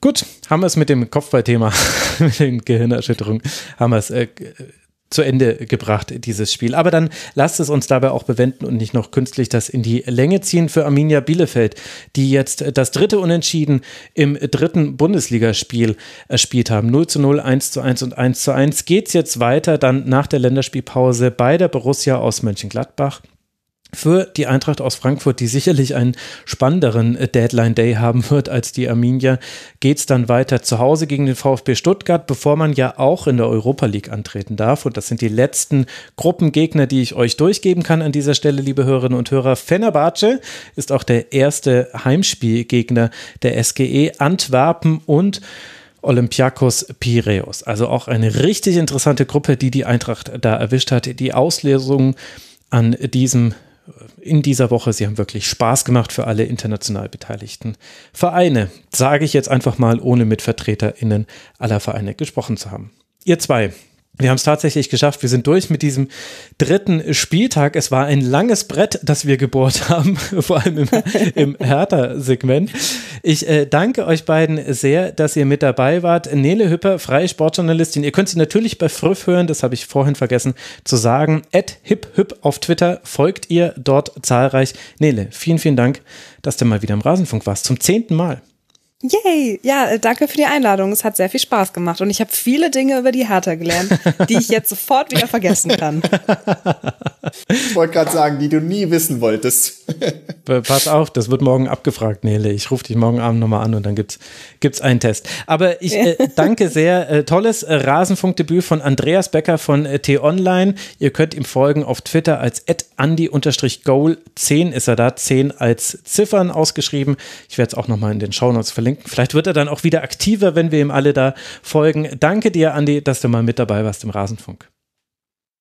Vielen Dank äh, für die Einladung. Und ich verspreche hiermit jetzt, wenn nicht das äh, der richtige Zeitpunkt war, um wieder richtig anzufangen äh, bei Twitter, dann weiß ich auch nicht. Sehr gut. Also, jetzt habe ich vielen Dank, dass ich dabei sein durfte.